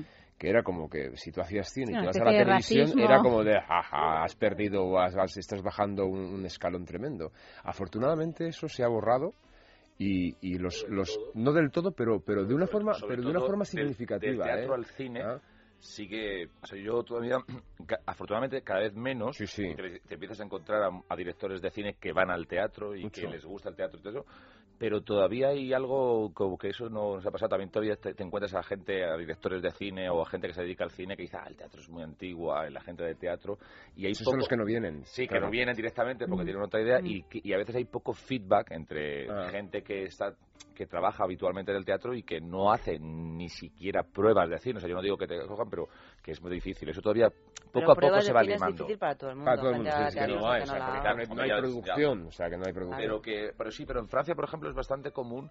decir, Pero no porque también hay pero- otra, otra tradición teatral. Quiero decir que durante muchos años en España tampoco ha habido tanta Pues- que ver que sea Es que nuestros, o nuestros sea, referentes son lamentables, Claro. claro. o sea, que ven- venimos de unos referentes tan tan tan tan escasos en todo, además, en televisión, en cine y en teatro. O sea, que ahí no puede decir, no, es que en, en cine ha habido unos referentes maravillosos con, con muchas excepciones, afortunadamente, en las tres en, la- en- en- en las tres disciplinas, ¿no? Pero yo creo que sí, que se ha hecho, y yo creo que tiene mucho que ver. A, yo estoy, mu- a, a mí me gustan mucho esas nuevas generaciones que vienen sin ningún tipo de complejos.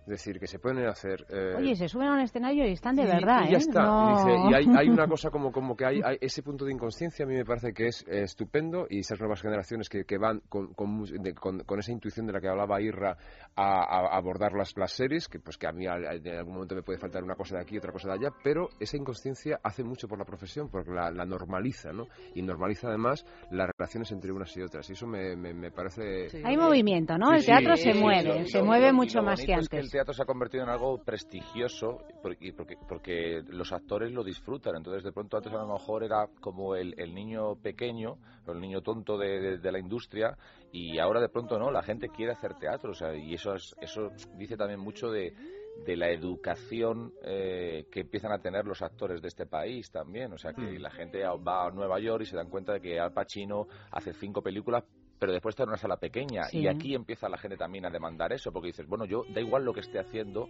mm, quiero estar en una sala porque la experiencia teatral es una experiencia por la que tengo que pasar como actor porque probablemente es la experiencia más pura donde, mm, donde menos manipulaciones hay eh, de tu trabajo. O sea, digo, no digo, no, en el, o sea, en el cine tú puedes trabajar, pero el cine también el director al final marca muchísimo y en el teatro llega un momento que se enciende el foco y eres tú. El dueño es el actor, ¿no? Eso Ya está está. claro. Entonces, realmente todo el mundo, todos los actores quieren pasar por ahí y, y eso creo que, que va haciendo que cada vez haya actores más preparados y mejores también. Pues señores, se nos ha acabado el tiempo. Fíjate qué Los rápido. dildos y las cosas. O los dildos, pues los dildos, pues eh, ahí están. Hay que participar en el concurso. Pero si quieres te Hay que- envío hay que uno. y, con- contarlo. Bárbara. Te envío uno al teatro. A la atención de la señorita Bárbara Leni. Pero sin envolver. Sin envolver. Sin envol- como si fuera una caja de chocolatinas. No se iba a dar Con cuenta. un, con un lazo allá. Queridos, muchísimas gracias por habernos acompañado esta noche. Recordamos el Misántropo en el Teatro Español hasta el 21 de junio. 22 de junio. 22 de, de junio. Tenéis tiempo, pero no tanto, porque Ah. es un éxito, o sea que, que comprad las entradas porque realmente lo vais a pasar muy bien y muy mal, que es de lo que se trata en el teatro, ¿verdad? Miguel, buenas noches. Buenas noches. Israel, buenas noches. Bárbara, buenas noches. Buenas noches, muchas gracias. Eva, querida. Buenas noches. Buenas noches. En producción ha estado Clea Ballesteros, Amario Varela ha realizado el programa y ya sabéis que mañana más sexo aquí mismo a partir de las doce y media de la noche en Es Radio. My love is a prelude that never dies. a prelude to.